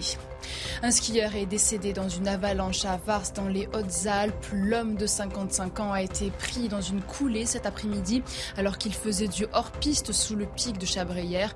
En raison d'un manteau neigeux très instable, les secours appellent à la plus grande prudence. Il s'agit du troisième accident mortel en une semaine dans les Alpes. À Aubervilliers, plusieurs dizaines de personnes ont manifesté devant le siège du comité d'organisation des Jeux Olympiques de Paris 2024. Des contestations visant les conséquences écologiques de plusieurs chantiers, alors que demain, un conseil d'administration doit entériner un budget en hausse. La facture globale des JO de Paris pourrait s'établir à 8,7 milliards d'euros contre 6,8 milliards projetés en 2019. Voilà pour le point sur l'information avec Isabelle Puboulot. On continue de, parler de euh, cette euh, sécurisation de cet événement historique mercredi et cette rencontre, la demi-finale entre la France et, le Maroc. On va écouter Jean-Christophe Couville, l'un de vos euh, frères d'armes, un des confrères euh, de Jérôme Jiménez.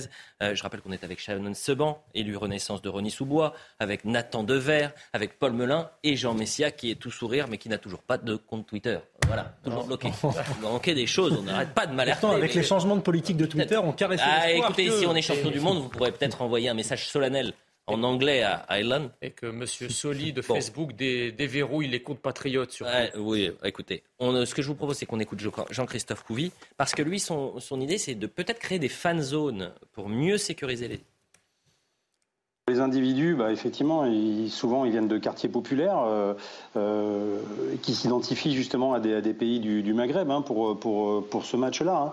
Euh, parce qu'on voyait des, drapeaux marocains, il y avait des drapeaux algériens, c'était un peu le Maghreb United. Mais ça, on peut comprendre, j'allais dire, les, les moments de joie, parce que c'est vrai que c'est historique pour eux. Après, effectivement, on a toujours une minorité, encore une fois, qui vient jeter l'opprobre sur toute une communauté. Donc il nous faut une police un peu musclée. Euh, sauf que depuis 20 ans, en fait, on donne aussi des signaux à ces jeunes-là en disant attention, il faut surtout pas les blesser, il faut laisser faire, vaut mieux qu'on casse du matériel plutôt qu'il y ait des blessés. Et je pense qu'à un moment donné, ben, ils ont pris confiance aussi en eux. Jérôme Jiménez, fan zone ou non? La fan zone, c'est enfin, après c'est une stratégie qui est mise en place. Euh, rappelez-vous, Elliot, pour le Stade de France, on avait mis une fan zone cours de Vincennes. Et oui. C'était plutôt bien passé. Oui. Pour la finale de la Ligue des Champions. Exactement, ça peut être opportun. Et après, il y a eu un problème. Ça peut être opportun. Problème sur le Stade de France. Les faux billets. Oui, mais pas dans la fan zone. Et on avait justement fait le, la, différence entre ce qui s'était passé sur euh, le Stade de France et la fan zone. La fan zone, c'est un vrai, non, c'est un, vrai intérêt. C'est une stratégie qui peut être intéressante. et alors du travail, donc là, là-dessus, c'est la préfecture qui choisira de mettre en place ce dispositif adéquat par rapport euh, pour lutter contre la délinquance sur la capitale parisienne. En tous les cas, Jérôme Jiménez, saluons les forces de l'ordre qui ont euh, fait un travail formidable hier et quand même 40 euh, de vos confrères ont été blessés, une quarantaine d'entre eux. Avec des blessures graves, je tiens à le préciser, des fractures aux pieds, des fractures aux mains, euh, des acouphènes, des contusions. Par... Enfin, je veux dire, c'est comme quand on parle de blessures, c'est des blessures graves. C'est pour ça que ça, pardonnez-moi, et c'est pour ça que parfois on peut un peu être euh, frustré, énervé, déçu parce que c'est sous-traité.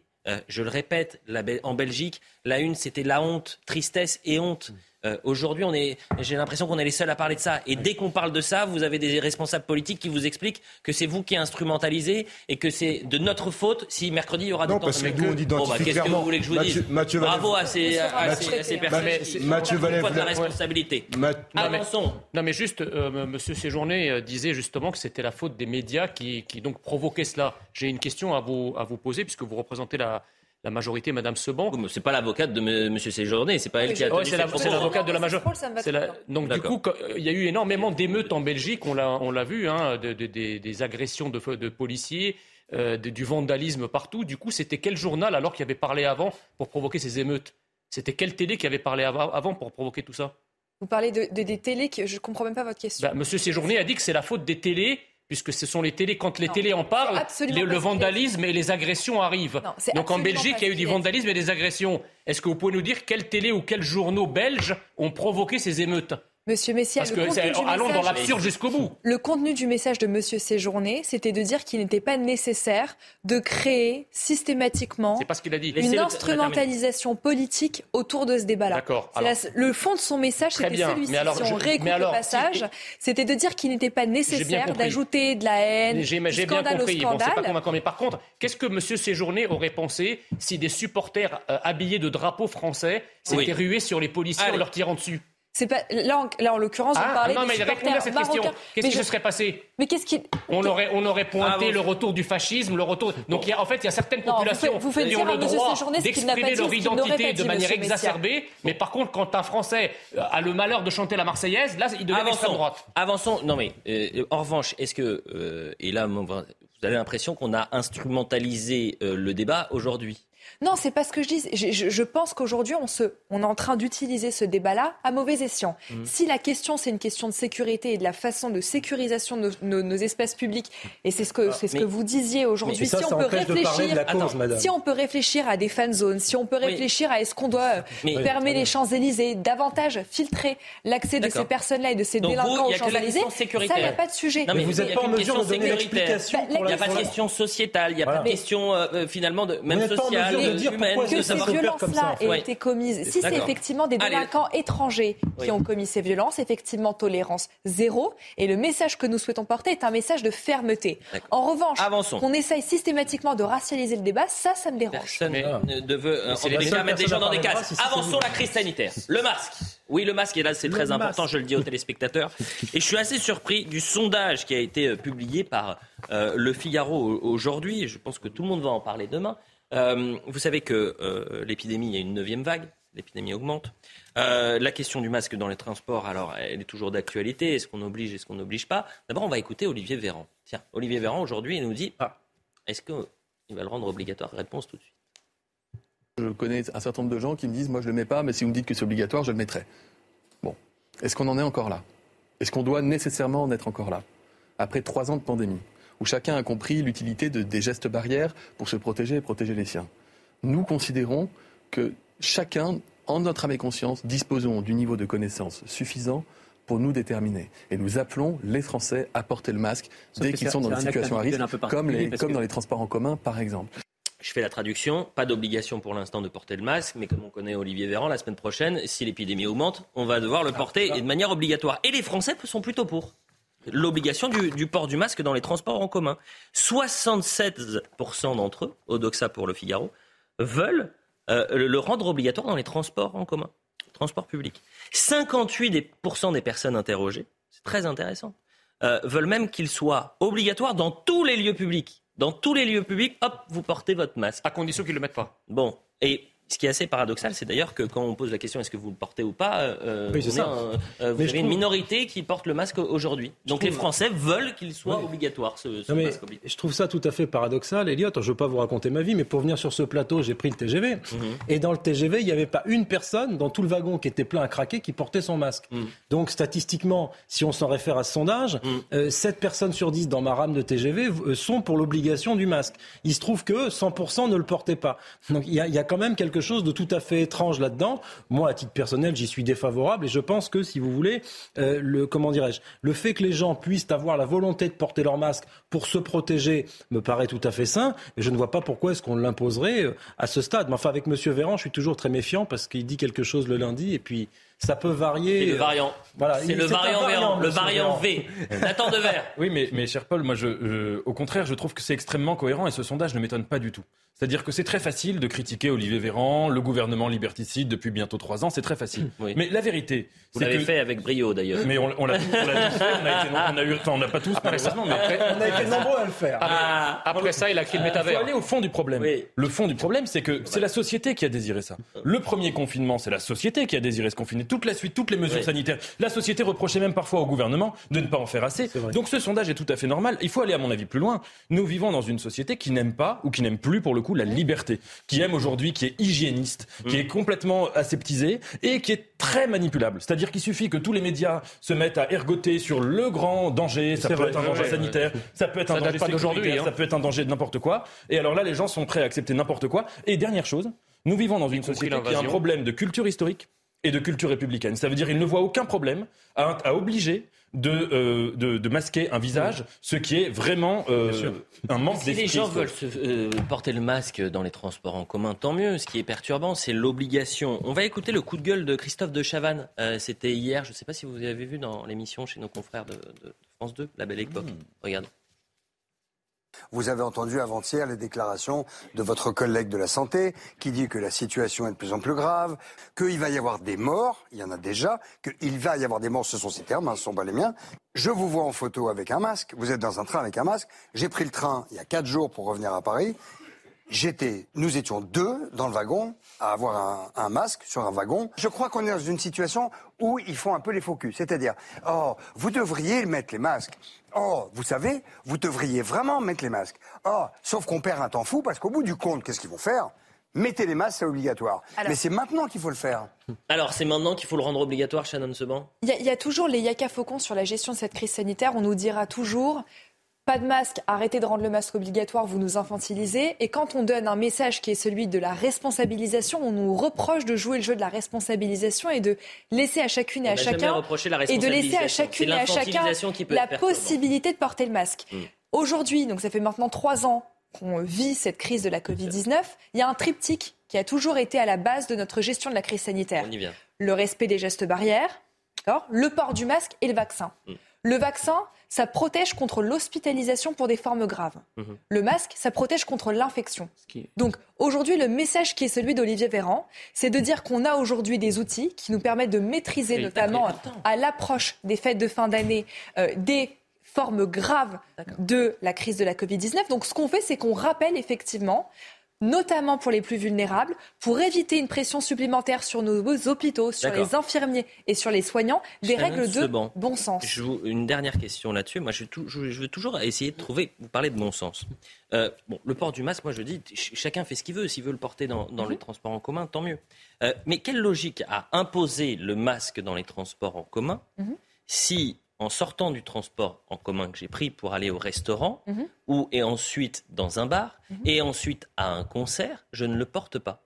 Mais derrière tout ça, euh, il y a des considérations scientifiques. Donc quand vous êtes dans les transports en commun, vous êtes peut-être un peu plus confiné que quand vous êtes dans la rue en extérieur. Je n'ai pas parlé de la rue en extérieur. Shannon Seban, s'il vous plaît. J'ai parlé du restaurant, j'ai parlé euh, d'un lieu clos comme une Vous conviendrez, de Monsieur Leval, que dans un, restaurant, vous êtes un petit peu moins à l'étroit que dans la ligne 8 bah, du transport en commun. Ça dépend si c'est un bar où tout le monde ah, est si c'est un bar, oui. une boîte de nuit. En plein hiver d'ailleurs, évidemment, on peut être serré comme en plein mondial. Euh, vous regardez un match de l'équipe de France mercredi dans un bar vous mettez le masque parce qu'il devient obligatoire dans les transports en commun, mais ensuite vous allez dans, dans un bar le voir. Je suis pas sûr que euh, c'est un peu la ligne oui, c'est un peu la ligne 13. Euh, vous voyez bien qu'ici le sondage, le, sondage que vous veniez de diffuser juste avant notre intervention concernait les transports en commun, si je ne me trompe pas. Donc là aujourd'hui, la question, c'est effectivement, on se rend compte dans votre TGV, dans les transports en commun parisiens ou même en France de manière générale, mm. on est dans un espace qui est très confiné. Donc là, aujourd'hui, la question, c'est votre sondage et le sondage Odoxa, le sondage Odoxa porte effectivement sur le port du masque dans les transports publics. D'ailleurs, vous voyez qu'aujourd'hui, il y a pas mal de Françaises et de Français qui portent le masque, qui portent le masque de façon tout à fait volontaire, sans même qu'il y ait une obligation. Vous avez aujourd'hui des gens dans, les, dans le métro qui portent le masque sans même que celui-ci ne leur soit imposé. Non mais, non, mais chacun fait ce qu'il veut, c'est pas inquiétant. Mais en revanche, vous ne répondez pas à mes questions. mais attendez, je comprends pas, je comprends pas comment. Aujourd'hui, c'est la recommandation plutôt que l'injonction. D'accord, comment, compris. Comment peut-on euh, appeler une, enfin, comment peut-on appeler les Français à mettre le masque et comment d'ailleurs les Français peuvent-ils être favorables au retour du masque alors qu'on a les vaccins? Ce sondage n'est-il pas au fond une sorte de défiance vis-à-vis -vis de l'efficacité du vaccin?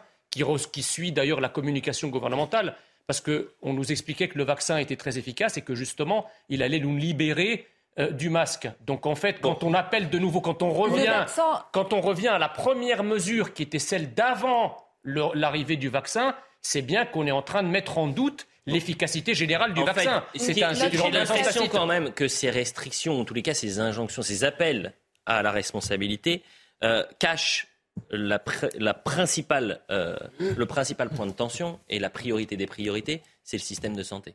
C'est comment aider nos soignants. C'est comment mettre plus de euh, lits dans les services de, réanimation. Mais attendez, écoutez Bruno Mergarban, parce que c'est essentiel ce qu'il a dit. Pour moi, c'est la déclaration du week-end.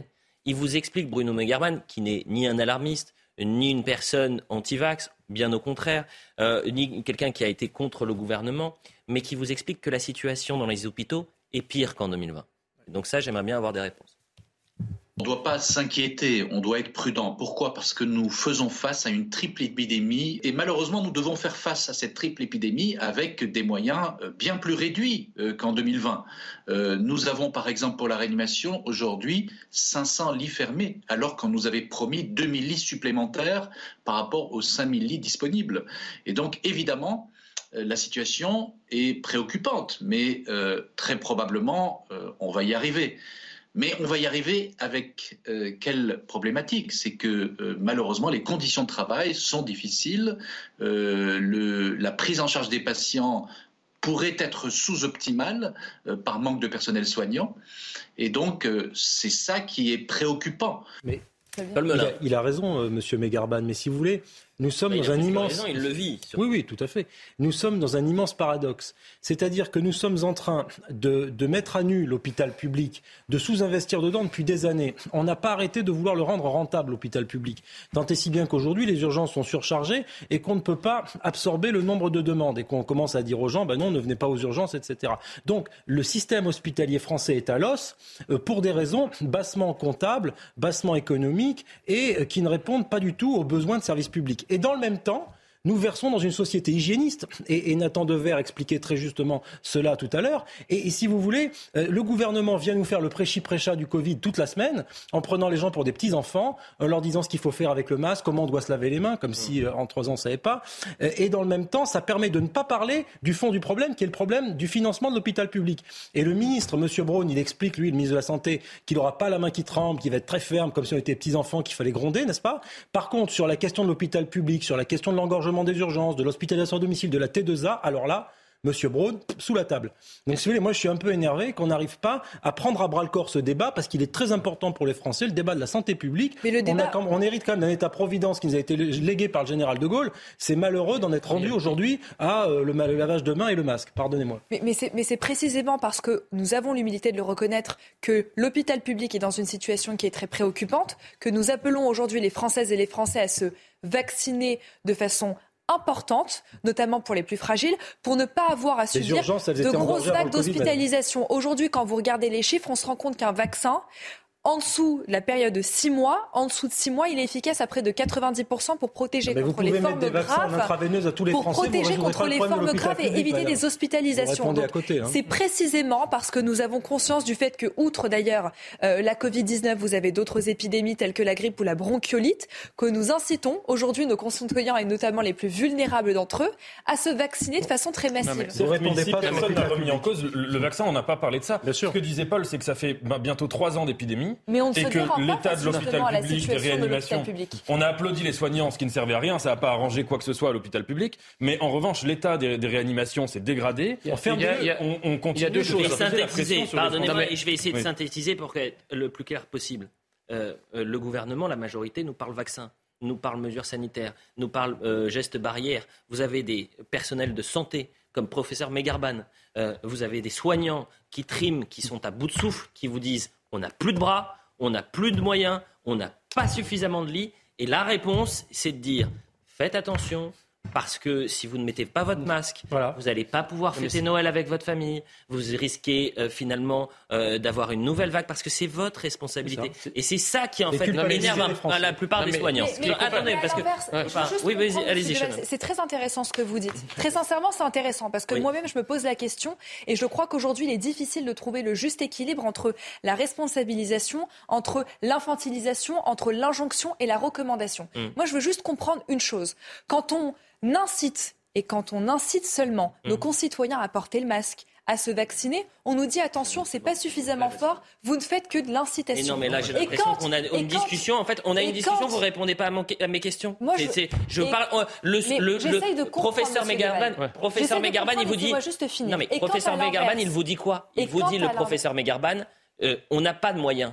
Arrêtez de me parler du vaccin, du, du, du masque. Non, non, mais on n'a pas de bras, on n'a pas de face au sujet, Monsieur Deval. on ne se dérobe pas face au sujet. Et il y a un travail très profond, un travail de, le, sujet semble se dérober à C'est ce que fait Monsieur Braun, notre ministre de la Santé. Il ne se dérobe pas face ah, au sujet. Il reconnaît d'ailleurs lui-même qu'au début du mois d'octobre, nous n'avons que 2,8 millions de nos concitoyens qui sont vaccinés, ce qui est très faible par rapport à nos voisins européens. Le vaccin, on a mais les fermés, on n'a pas la réponse. Il y a une juste mesure à trouver entre à la fois autre thématique, recommandation. Autre thématique euh, qu'on va aborder, quoique je crois qu'on a le, son de la déclaration de M. Combe, le ministre des Solidarités, vendredi. Je ne sais pas si vous l'avez entendu. Assez fascinant.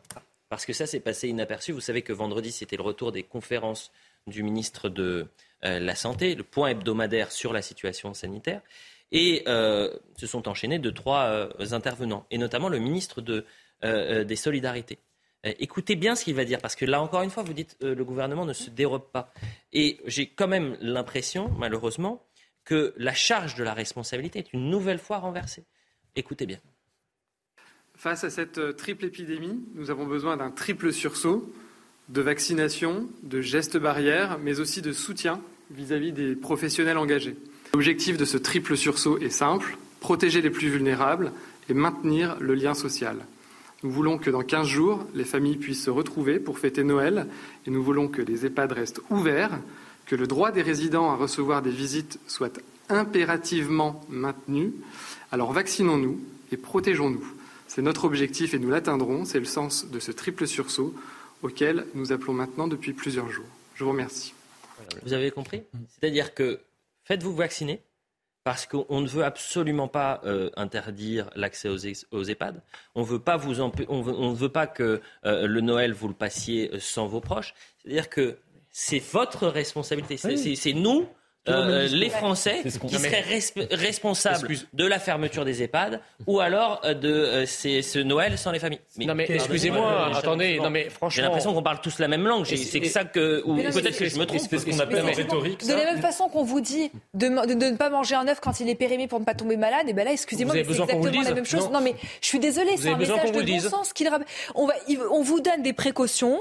Il y a des études scientifiques qui ont été menées. On se rend compte que le masque et notamment le FFP2 protège contre les infections. On vous dit que le vaccin protège justement contre le risque de pouvoir souffrir de formes graves. On vous donne une information. Il ne faut pas prendre les Français pour des gogoles, madame. Attendez, excusez-moi. Dans ce cas-là, quand on vous dit, quand on vous donne pas d'informations, on nous reproche. Un ministre, attendez, les, ministres, ils sont pas là pour tailler des bavettes. Ils sont pas là pour faire de la communication. Il est là pour informer. Non, non, non. Un ministre, il est là pour, pour venir devant les Français en disant voilà, il y a deux ans maintenant d'épidémie. Voilà où était la situation hospitalière en 2019 ou 2020. Maintenant, le président a déclaré la guerre. Voilà les moyens que nous avons mis à disposition pour euh, affronter cette guerre. On avait tant de lits, maintenant on en C'est de ça qu'on attend d'un ministre. C'est pas de venir commenter la pluie, la pluie et le beau temps. Enfin, allez, qu'on peut appliquer autre thématique, s'il vous plaît. C'est pas de dire aux Français mettez un masque, voilà pour la crise sanitaire. Avançons et on va parler de Beson. Pourquoi on va parler de Beson Parce que ce drame, et c'est toujours ça qui est, perturbant, c'est que euh, on en a parlé pendant 24 heures chez certains médias et maintenant c'est oublié c'est oublié, alors qu'on a le profil des suspects, l'enquête est en cours, que c'est un drame absolu, que vous avez une personne de 88 ans qui a été rouée de coups, battue à mort et qui a succombé d'ailleurs à ses blessures. Ça va être très intéressant de revenir avec vous, euh, Monsieur Jiménez. Je rappelle que vous êtes porte-parole IDF, une Sapolis, sur l'enquête, parce que lundi, euh, il est retrouvé devant euh, sa cave. et les enquêteurs, dans un premier temps, disent c'est un accident. Il est tombé et son fils dit euh, c'est pas possible euh, que ça se soit passé comme ça. il va remuer ciel et terre. Et les enquêteurs vont creuser un peu plus, si j'ai bien compris. Ils vont se rendre compte que ce n'est pas un accident, mais que c'est une, euh, un meurtre, en tout cas. Une, toute petite erreur. Allez-y. Je tiens à le préciser, c'est que les primos intervenants, les policiers qui interviennent au départ, hein, donc la requérante et la femme de, la victime, de mm. cette victime. Et en fait, on a un homme qui gît sur le sol, qui est ensanglanté, et le premier certificat médical qui a été fait par un, par un médecin mhm. conforte la thèse d'un accident. Donc en fait, les policiers repartent. On pourrait comprendre qu'il y a eu un accident et que c'est une chute.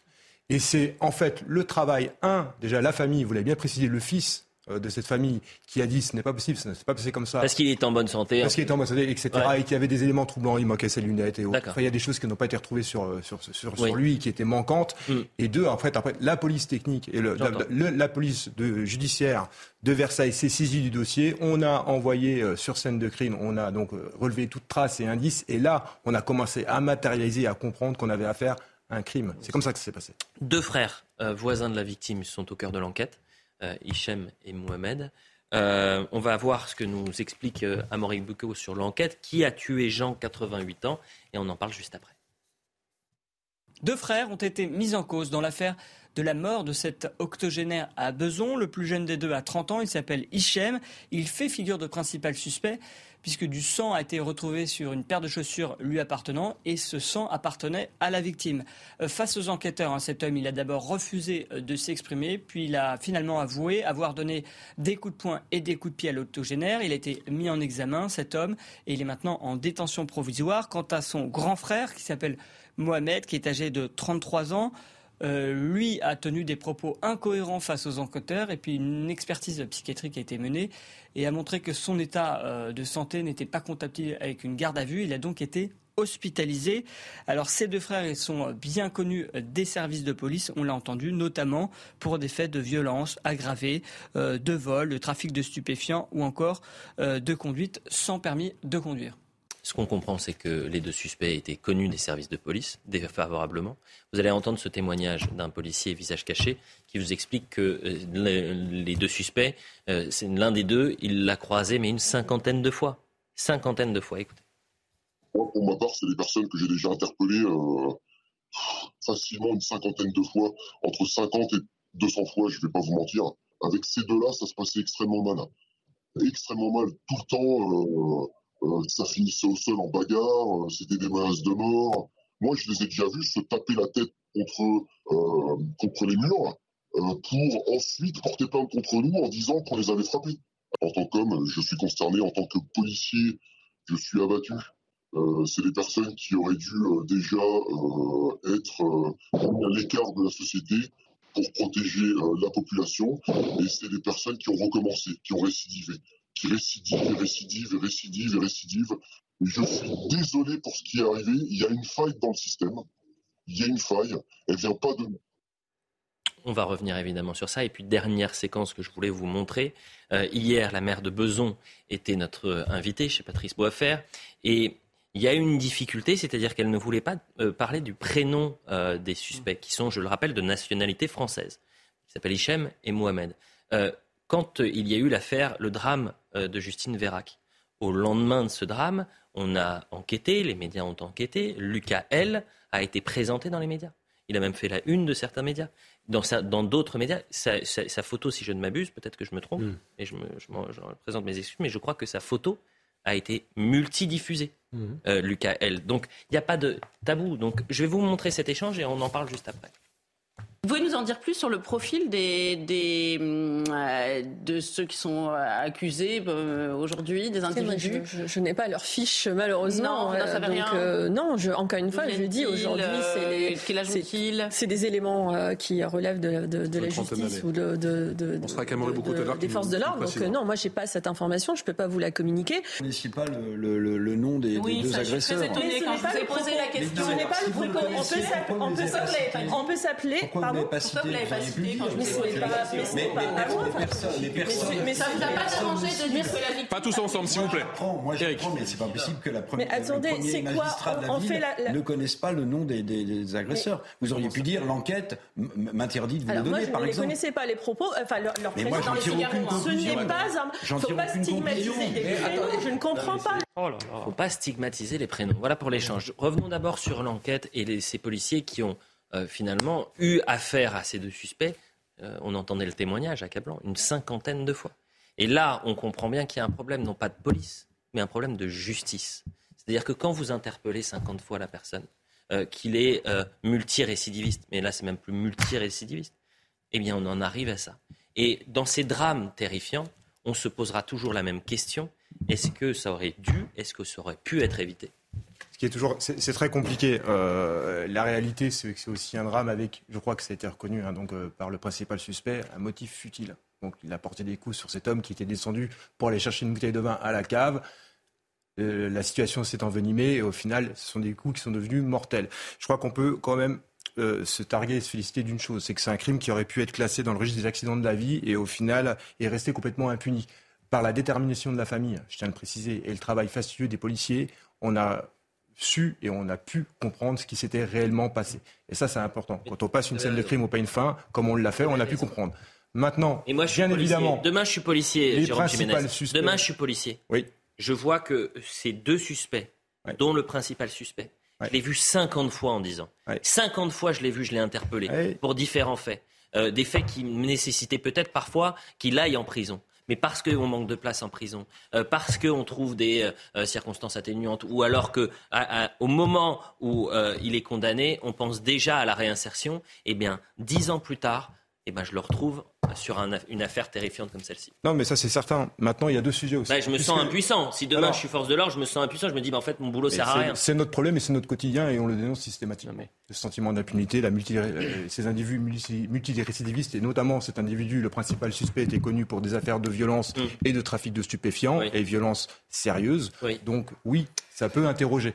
Maintenant, il y a aussi, aussi un élément qui est important. Les deux frères qui ont été placés en garde à vue, il y en a un qui a été rapidement euh, placé en hospitalisation d'office pour des soins psychiatriques. Donc il y a aussi mais le sujet de la psychiatrie. Mais... Où là, il y a ben, l'irresponsabilité pénale qui est... Qui doit être euh, mise en jeu. Euh, il est 23h30, on fait le point sur l'information, on continuera d'évoquer plusieurs sujets.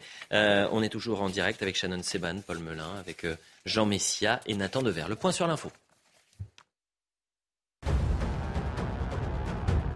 Une cimenterie Lafarge ciblée par des activistes écologistes près de Marseille. En fin d'après-midi, l'usine de la Malle à bouc a été prise à partie. Près de 200 militants y ont causé d'importants dégâts. Revendiquant l'action contre le cimentier pollueur, Lafarge a porté plainte dénonçant une action d'une violence incroyable. Le parquet d'Aix-en-Provence a ouvert une enquête en flagrance.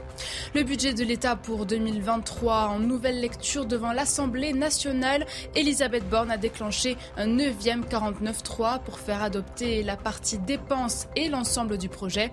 C'est un budget dont nous avons besoin au 1er janvier, a justifié la Première ministre. Les députés de la France insoumise ont répliqué par le dépôt d'une nouvelle motion de censure dénonçant une politique de maltraitance sociale et écologique. La France, toujours aux côtés des Ukrainiens, Emmanuel Macron s'est entretenu avec Volodymyr Zelensky, l'occasion de préparer les prochaines conférences de soutien à l'Ukraine qui se tiendront mardi à Paris. Une première internationale pour répondre aux besoins du pays pour passer l'hiver et puis une seconde avec près de 500 entreprises françaises engagées dans la reconstruction de l'Ukraine. On continue de parler de ce drame à Beson. Vous avez remarqué que euh, plus euh, personne n'en parle d'ailleurs dans les médias. 24 heures et puis s'en va. C'est déjà oublié. Euh, je rappelle qu'un homme de 88 ans a succombé à ses blessures dans la nuit de vendredi, retrouvé dans un état grave lundi soir dans la cave de son immeuble. D'abord la thèse accidentelle, et puis grâce à l'enquête, grâce à, vous l'avez dit, l'appui de la famille, eh bien l'enquête se focalise en tous les cas euh, se creuse sur deux euh, personnes, deux voisins, deux frères, Mohamed et Hicham. Ces deux individus de nationalité française, je le rappelle, euh, qui sont aujourd'hui dans le viseur des enquêteurs. Jean Messia, vous vouliez réagir oui, vous avez dit que les médias n'en parlaient pas, mais c'est normal parce que ce n'est pas, le, pas le bon scénario. Ce n'est pas le scénario qui correspond à la doxa gaucho-progressiste. C'est-à-dire qu'il eût fallu que les agresseurs soient des Français de souche et que l'agressé soit issu d'une certaine minorité. Et là, vous aurez été. si ces deux cases avaient. Non, non, si ces deux cases avaient été cochées. Lola, l'affaire Lola. Mm. C'est euh, Dabiabé euh, la mise en cause. Non, mais Tout le monde en a parlé. Tout le monde en a parlé. Parce que celle-là, c'était une enfant. Et c'était une QTF. Voilà, il y a, d'autres. Mais on est dans un format. Ça, commence, ça, commence, effectivement à changer parce que le réel est quand même têtu et effectivement certains médias ont changé. Mais ce, à quoi on a l'habitude, c'est hmm. c'est le temps de l'enquête, il faut pas parler. Hmm. C'est le temps du deuil, il faut pas parler. Hmm. Le temps passe et ensuite on n'en parle pas. Ben ça c'est ça c'est la première chose. La deuxième chose c'est qui est capable, franchement, un, un, vieil homme de, 80, de 88 ans, ok, il y a un échange de mots virulents. Qui est capable de taper un vieillard jusqu'à le tuer Quelle espèce de haine anime ces jeunes pour en arriver là bah, Moi, je, à 30 et 33. Moi, je crois. Oui, oui, mais moi, je, moi, je, moi, je crois qu'il s'agit au-delà, c'est pas simplement un fait divers comme, on aime à, nous le faire croire. Il s'agit de quelqu'un qui est mort, je pense, parce qu'il était français. Parce que si il avait, il était, c'était un grand-père qui ressemblait au grand-père de Hichem et de Mohamed, il ne l'aurait pas frappé à mort. Ils, ils, se sont permis de le frapper à mort précisément parce qu'ils ne se sont pas identifiés à lui et on retombe donc sur une problématique identitaire. Qu'en savez-vous? Euh, de, des motivations Est-ce que c'était parce qu'il était français ou pas? Ce drame est absolument atroce, évidemment. Je, vous suis sur la première partie de la chose, c'est-à-dire tuer euh, euh, un individu quel qu'il soit, un homme de 88 ans, naturellement, c'est l'incarnation du mal, du mal métaphysique, du mal inexplicable, du mal inexcusable, etc. C'est évident. Deuxièmement, qu'il faille en parler, c'est une chose, ça suscite une émotion tout à fait naturelle. Mais ce qui est toujours difficile dans ces cas-là, c'est pour en dégager une interprétation politique. Vous savez, non, pas du tout. Je parle sous votre contrôle. Environ trois homicides par an en moyenne, euh, par jour, pardon, en France. Euh, donc, si vous voulez, on peut tout à fait euh, saisir des interprétations dans tous les sens, les torts. Donnez-moi, donnez-moi, donnez-moi juste l'exemple d'un seul vieillard ou d'un seul enfant, d'accord, qui soit de la diversité et qui a été massacré par des Français de souche. Donnez-moi l'exemple d'une femme qui Donnez-moi Attendez, donnez-moi l'exemple d'une femme. Donnez-moi l'exemple d'une seule femme voilée qui a été qui a été violée par des milices d'extrême droite. Ça n'existe pas. Bon, je vous dis, je vous réponds, la, petite Vanessa, voilà, euh, qui était euh, la petite espagnole qui a été violée. Et petite quoi? Euh, Espagnole. Ah non, mais je ne vous, parle pas de ces immigrations-là, moi. Ah, d'accord. Oui, non, mais. En tous les cas, c'est pas ça qui m'intéresse. pas semblant de vous, dites, pas comprendre. vous dites une interprétation mm. euh, politique. Euh, là, factuellement, les deux suspects, ils ont été euh, appréhendés 50 mm. fois par la police. Non, mais Moi, c'est pas, c'est pas l'enjeu identitaire qui me, qui me perturbe, ou en tous les cas, qui me perturbe dans un premier temps dans un premier temps, c'est de savoir que vous avez deux suspects. ça fait 50 fois qu'ils ont été appréhendés. Ah, mais ça, je suis d'accord 50 fois qu'ils ont été appréhendés. et qu'au bout de 50 fois, peut-être que... tu te dis, bah, je suis prêt à tout, de toute façon, il n'arrivera rien. Là, je réponds des agents, mais juste avec vous, je suis d'accord voilà. la multirécidiviste. Mais si on parle des multirécidivistes, on parle donc de la politique pénale, on fait donc une interprétation politique. Ah oui, Par conséquent, et c'est pas, c'est noble de faire de la politique. Et c'est noble de réfléchir de façon politique, en, termes institutionnels, en termes judiciaires, en termes migratoires, en termes sécuritaires, sur des faits euh, qui sont avérés. Donc ça, c'est un premier élément. Ensuite, Elliot, juste d'un mot, je voulais vous revenir sur l'affaire des prénoms. Il y a eu un témoignage assez incroyable il n'y a pas très longtemps de Bernard Lavillardière, qui était présentateur Stars des années 90, qui a expliqué sur son compte Twitter, j'ai retrouvé le tweet tout à l'heure, que effectivement il était tenu à changer, on lui demandait de changer les prénoms lors de ses émissions mmh. sur les faits divers. Et donc il changeait des prénoms évidemment à consonance nord-africaine, maghrébine ou autre, dont c'est ce qu'il explique dans son tweet, par effectivement des prénoms euh, bien français. Et donc, si vous voulez, pour donner une vision tronquée des choses, et, jamais, et jamais l'inverse.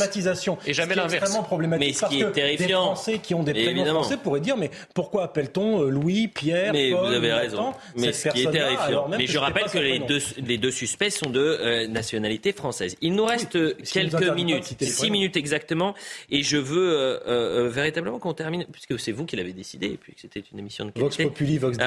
Vox Populi, Vox Dei, comme dirait Elon Musk. Qu'on revienne sur cette image quand même des, des écolos qui ont ah oui, là. Ciblé une, une cimenterie Lafarge à Marseille. Et l'image, elle fait peur. Pardonnez-moi, hein, quand je la vois. Tout de blanc Franchement, je, je, me demande. Alors, je rappelle les faits. Je rappelle les faits. Une cimenterie Lafarge ciblée par des activistes écologistes près de Marseille en fin d'après-midi. L'usine de la Malle à Bouc-Bel-Air a été prise à partie. Vous avez 200 militants qui ont causé des dégâts très importants, revendiquant une action contre les cimentiers pollueurs. Lafarge a porté plainte dénonçant une action d'une violence incroyable. Et le parquet euh, d'Aix en Provence, restons sur l'image s'il vous plaît, a ouvert une enquête en, flagrance. Euh, j'ai le souvenir d'un ministre de l'Intérieur qui, d'ailleurs, je crois, sur notre antenne, parlait. Ah non, euh, pas sur notre antenne, en conférence de presse, parlait d'écoterrorisme. D'écoterrorisme. Alors là, par exemple, ces hein. images. Vous n'aimez pas, ce terme Non, n'aimez pas, pas. Et alors c'est quoi ça Je pense qu'il est incorrect. Ça ne veut pas dire, si vous voulez, que je me désole pas des actions des, de ces prétendus militants écologistes qui nous ont habitués à un certain nombre d'actions que je trouve stupides ces derniers mois, ces dernières années. Ça, ça fait aucun doute. Par contre, le mot de terrorisme, excusez-moi, il a une connotation particulière. Ah bah ça veut dire qu'on mettrait sur le même plan ce qui s'est passé, par exemple, avec le chauffeur fou à Nice dans son camion, non, qui a tué des femmes et des enfants et, des vieillards avec son camion fou, mais, avec ces gens-là qui font des choses stupides. Non, ça c'est du terrorisme islamiste. Pardonnez-moi, parce parce que je vais vous donner la définition du terrorisme. Mais non, mais je vais donner la définition du, du terrorisme. Euh, euh, le Larousse qui donne une définition qui est très intéressante. Mmh. Ensemble d'actes de violence, attentats, prise d'otages, etc., euh, commis par une organisation ou un individu pour créer un climat d'insécurité, pour exercer un chantage sur un gouvernement, pour satisfaire une haine à l'égard d'une communauté, d'un pays, d'un système. Est-ce que là vous avez ah là, un acte... pas l'insécurité là. Hein. Mmh. Ah bon, maintenant, il y a 200 personnes qui rentrent dans une entreprise pour la saccager, c'est pas, vous ne sentez pas en insécurité. mais c'est pas la même insécurité. Mais un type qui sort une Kalachnikov et qui arrose une terrasse que euh, quelqu'un qui effectivement c'est pas ça que je vous dis. site. Je vous dis que peut-être qu'il y a une gradation, que euh, on peut parler de terrorisme islamiste comme parler de terrorisme d'extrême droite. À ce moment-là, on peut aussi parler de terrorisme. Alors l'écoterrorisme, ça vous choque, Shannon Seban Moi, ce qui me choque, ce sont ces images parce qu'effectivement, on se rend compte qu'aujourd'hui, les écologistes et les les écolos radicaux utilisent la violence comme un moyen de servir la cause qu'ils prétendent défendre, c'est-à-dire la cause écologique. Mais très sincèrement, moi je vois pas comment aujourd'hui ils arriveraient à embarquer des gens derrière une revendication écologique quand on jette de la soupe sur un Van Gogh, quand on bloque la circulation sur une voie d'autoroute, quand on essaye de détruire une usine Lafarge en lien avec la cimenterie. là, je trouve qu'il y a une confusion des genres, une confusion des genres, pardon, qui est tout à fait euh, préjudiciable à la hmm. fois pour ces écolos radicaux et à la fois pour celles et ceux qui défendent des intérêts écologiques de façon tout à fait pacifique. Euh, je rappelle que dans les Deux-Sèvres, vous connaissez bien, les euh, la violence, euh, le groupe pour faire pression sur un système, sur un gouvernement, c'était exactement ce qui s'était passé ah ben, pour les petites massives. Oui, c'est quand on voit des gens oui, mais j'ai repris la définition du terrorisme pour vous dire que quand le ministre de l'Intérieur avait parlé d'écoterrorisme, ça faisait sens. Éco-terroriste, je sais pas, un fascisme écologique ah décérébré. un fascisme, ah beaucoup mieux. Un fascisme écologique décérébré, oui. Et d'ailleurs, euh, regardez comment ils sont habillés. On dirait euh, des défilés du Ku Klux Klan dans les années 20 euh, aux, États-Unis. Donc oui, effectivement, on a une radicalité écologique qui s'exprime. et je crois que c'est quelque chose qui nuit à la cause écologique. ces gens devraient. le problème, si vous voulez, c'est que ces gens-là, s'ils sont arrêtés, qu'est-ce qu'ils risquent? C'est aussi ça, ils risquent rien. Si maintenant ces hurluberlus étaient embastillés pendant ah. six mois avec des individus patibulaires qui leur feraient voir le métavers à Fresnes, euh, ça leur ferait passer l'envie. Vous avez tout compris. Ça leur ferait passer l'envie de, recommencer. Une dernière image et c'est une surprise. Je vous présente la une de Libération. Ah, ah Regarde, le coup de gueule de Clémentine Autain. Il faut démocratiser la France insoumise. Mais c'est pas ça qui m'intéresse. Très intéressant. Ce qui m'intéresse, c'est le petit message. Vous n'avez pas vu toute la une pour nous salir. Ah oui. Jean-Luc Mélenchon, rififi à la France insoumise. C'est sûr qu'on va en parler également ah bah demain dans les médias. Alors, bah qui peut décrypter tiens, cette séquence euh, On Restons sur l'image. Nathan Dever, décryptons. Qu'est-ce qui se passe à la France insoumise? Rififi ou pas? Ce qui est intéressant à la France insoumise, c'est que... Rififi à la LFI, j'aime beaucoup ça. La France insoumise, c'est des gauches hétérogènes. On l'a pas assez dit. Dès le départ, il y a des gens extrêmement différents qui viennent d'horizons politiques très différents à la France insoumise. Tout cela trouvait son unité derrière l'éloquence, et le charisme de Jean-Luc Mélenchon. C'est vrai que depuis les dernières présidentielles, on trouve, il y a beaucoup de voix très très divergentes et qui, à mon avis, vont essayer comme ça de se faire entendre, de se disputer, peut-être de rivaliser dans les prochaines années. Et que cette une s'inscrit. Mais vous avez raison, dans Mais là, c'est sur le sujet de la démocratie. C'est-à-dire qu'effectivement, la démocratie interne à la France insoumise, c'est un vrai sujet parce que Jean-Luc Mélenchon se fait le chantre de la sixième République, euh, de la démocratie participative. Mais là, vous, vous, intellectualisez vraiment le débat. Vous savez. Pardonnez-moi. Mais attendez soyons plus clairs. En fait, c'est le bazar complet à la France insoumise parce que ah, chacun veut la place de Jean-Luc Mélenchon. Non, mais faisons clair, soyons clairs. C'est que tout le monde veut la place de Jean-Luc Mélenchon et que Manuel Bompard, ça énerve une partie de la France insoumise que Manuel bah, Bompard ait récupéré euh, la place et que Libération, euh, si euh, on y va, elle, veut sa place et, plus sur la ligne Autain que sur la ligne Bompard. C'est exactement ce que détestent les Français. C'est-à-dire qu'on l'a vu notamment lors des élections présidentielles puis lors hmm. des élections législatives, la coalition de la NUF dans sa globalité, mm. c'était une alliance de partis de gauche pour des questions de poste. Et là, aujourd'hui, on se rend compte qu'à la France insoumise, au sein même de la France insoumise, c'est le bazar. Les alliances politiques pour des questions de poste, ça me fait penser à un parti présidentiel. C'est un, petit peu, un petit peu ici le coup d'État de Mme Clémentine Autain qui ne supporte pas qu'on ait certaines figures qui émergent. Je pense notamment à Mme Tondelier ou à M. Bompard. Et très sincèrement, c'est extrêmement dommageable que ce soit cette image-là qui soit renvoyée aujourd'hui par des élus de la République. Franchement, à la République en marche, vous auriez pu leur donner quelques conseils. Pour Renaissance. Que ça Euh, je rappelle qu'en 2000... non, mais en 2017, non, mais pourquoi je vous dis, Shannon Seban, quand je dis euh, La République en marche, c'est parce que juste en 2017, c'est euh, La République en marche, la, la création d'un parti avec des, d'un mouvement. avec plusieurs partis. Allez, c'est très bien responsable politique de gauche. Entre Renaissance et, et la Nupes, c'est que ce sont deux mouvements. Et à mon avis, dans les prochaines années, vous allez aussi avoir des problèmes de, sommes aujourd'hui une. Euh, ah, nous sommes allez, allez, allez, chez la, les filles. Non, mais cette une est, est formidable. Démocratiser le, la France insoumise, ça veut dire en clair et sans décodeur donner un poste à Clémentine Autain. Ah, vous avez traduit. C'est terminé, c'était le mot de la fin. Et vous avez Concis et efficace. Ah, bah, on a passé une, une, heure et demie vraiment très plaisante. Merci à tous les cinq. Merci à vous. Euh, je remercie toutes les équipes en régie avant de partir. Et je remercie les téléspectateurs qui sont de plus en plus nombreux à nous regarder. Et euh, vraiment, euh, merci pour cette fidélité. Vous pouvez revoir cette émission parce que vous aimez beaucoup Nathan Dever, Shannon Seban, Paul Melun, Jérôme Jiménez et, même Jean Messia. vous pouvez la revoir sur cnews.fr, ça c'est très important. Je remercie Loubna Daoudi, je remercie Robin Servet, je remercie Antoine Gachette qui était à la réalisation. Je remercie David qui était à la vision et Nicolas Molière qui était au son et qui sera au théâtre euh, la semaine prochaine. Ah Merci à tous les cinq. Euh, on se retrouve la semaine prochaine. Et puis voilà. que le week-end commence quand même.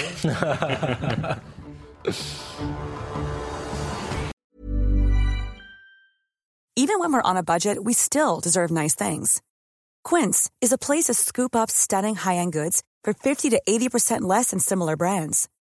They have buttery soft cashmere sweaters starting at $50, luxurious Italian leather bags, and so much more.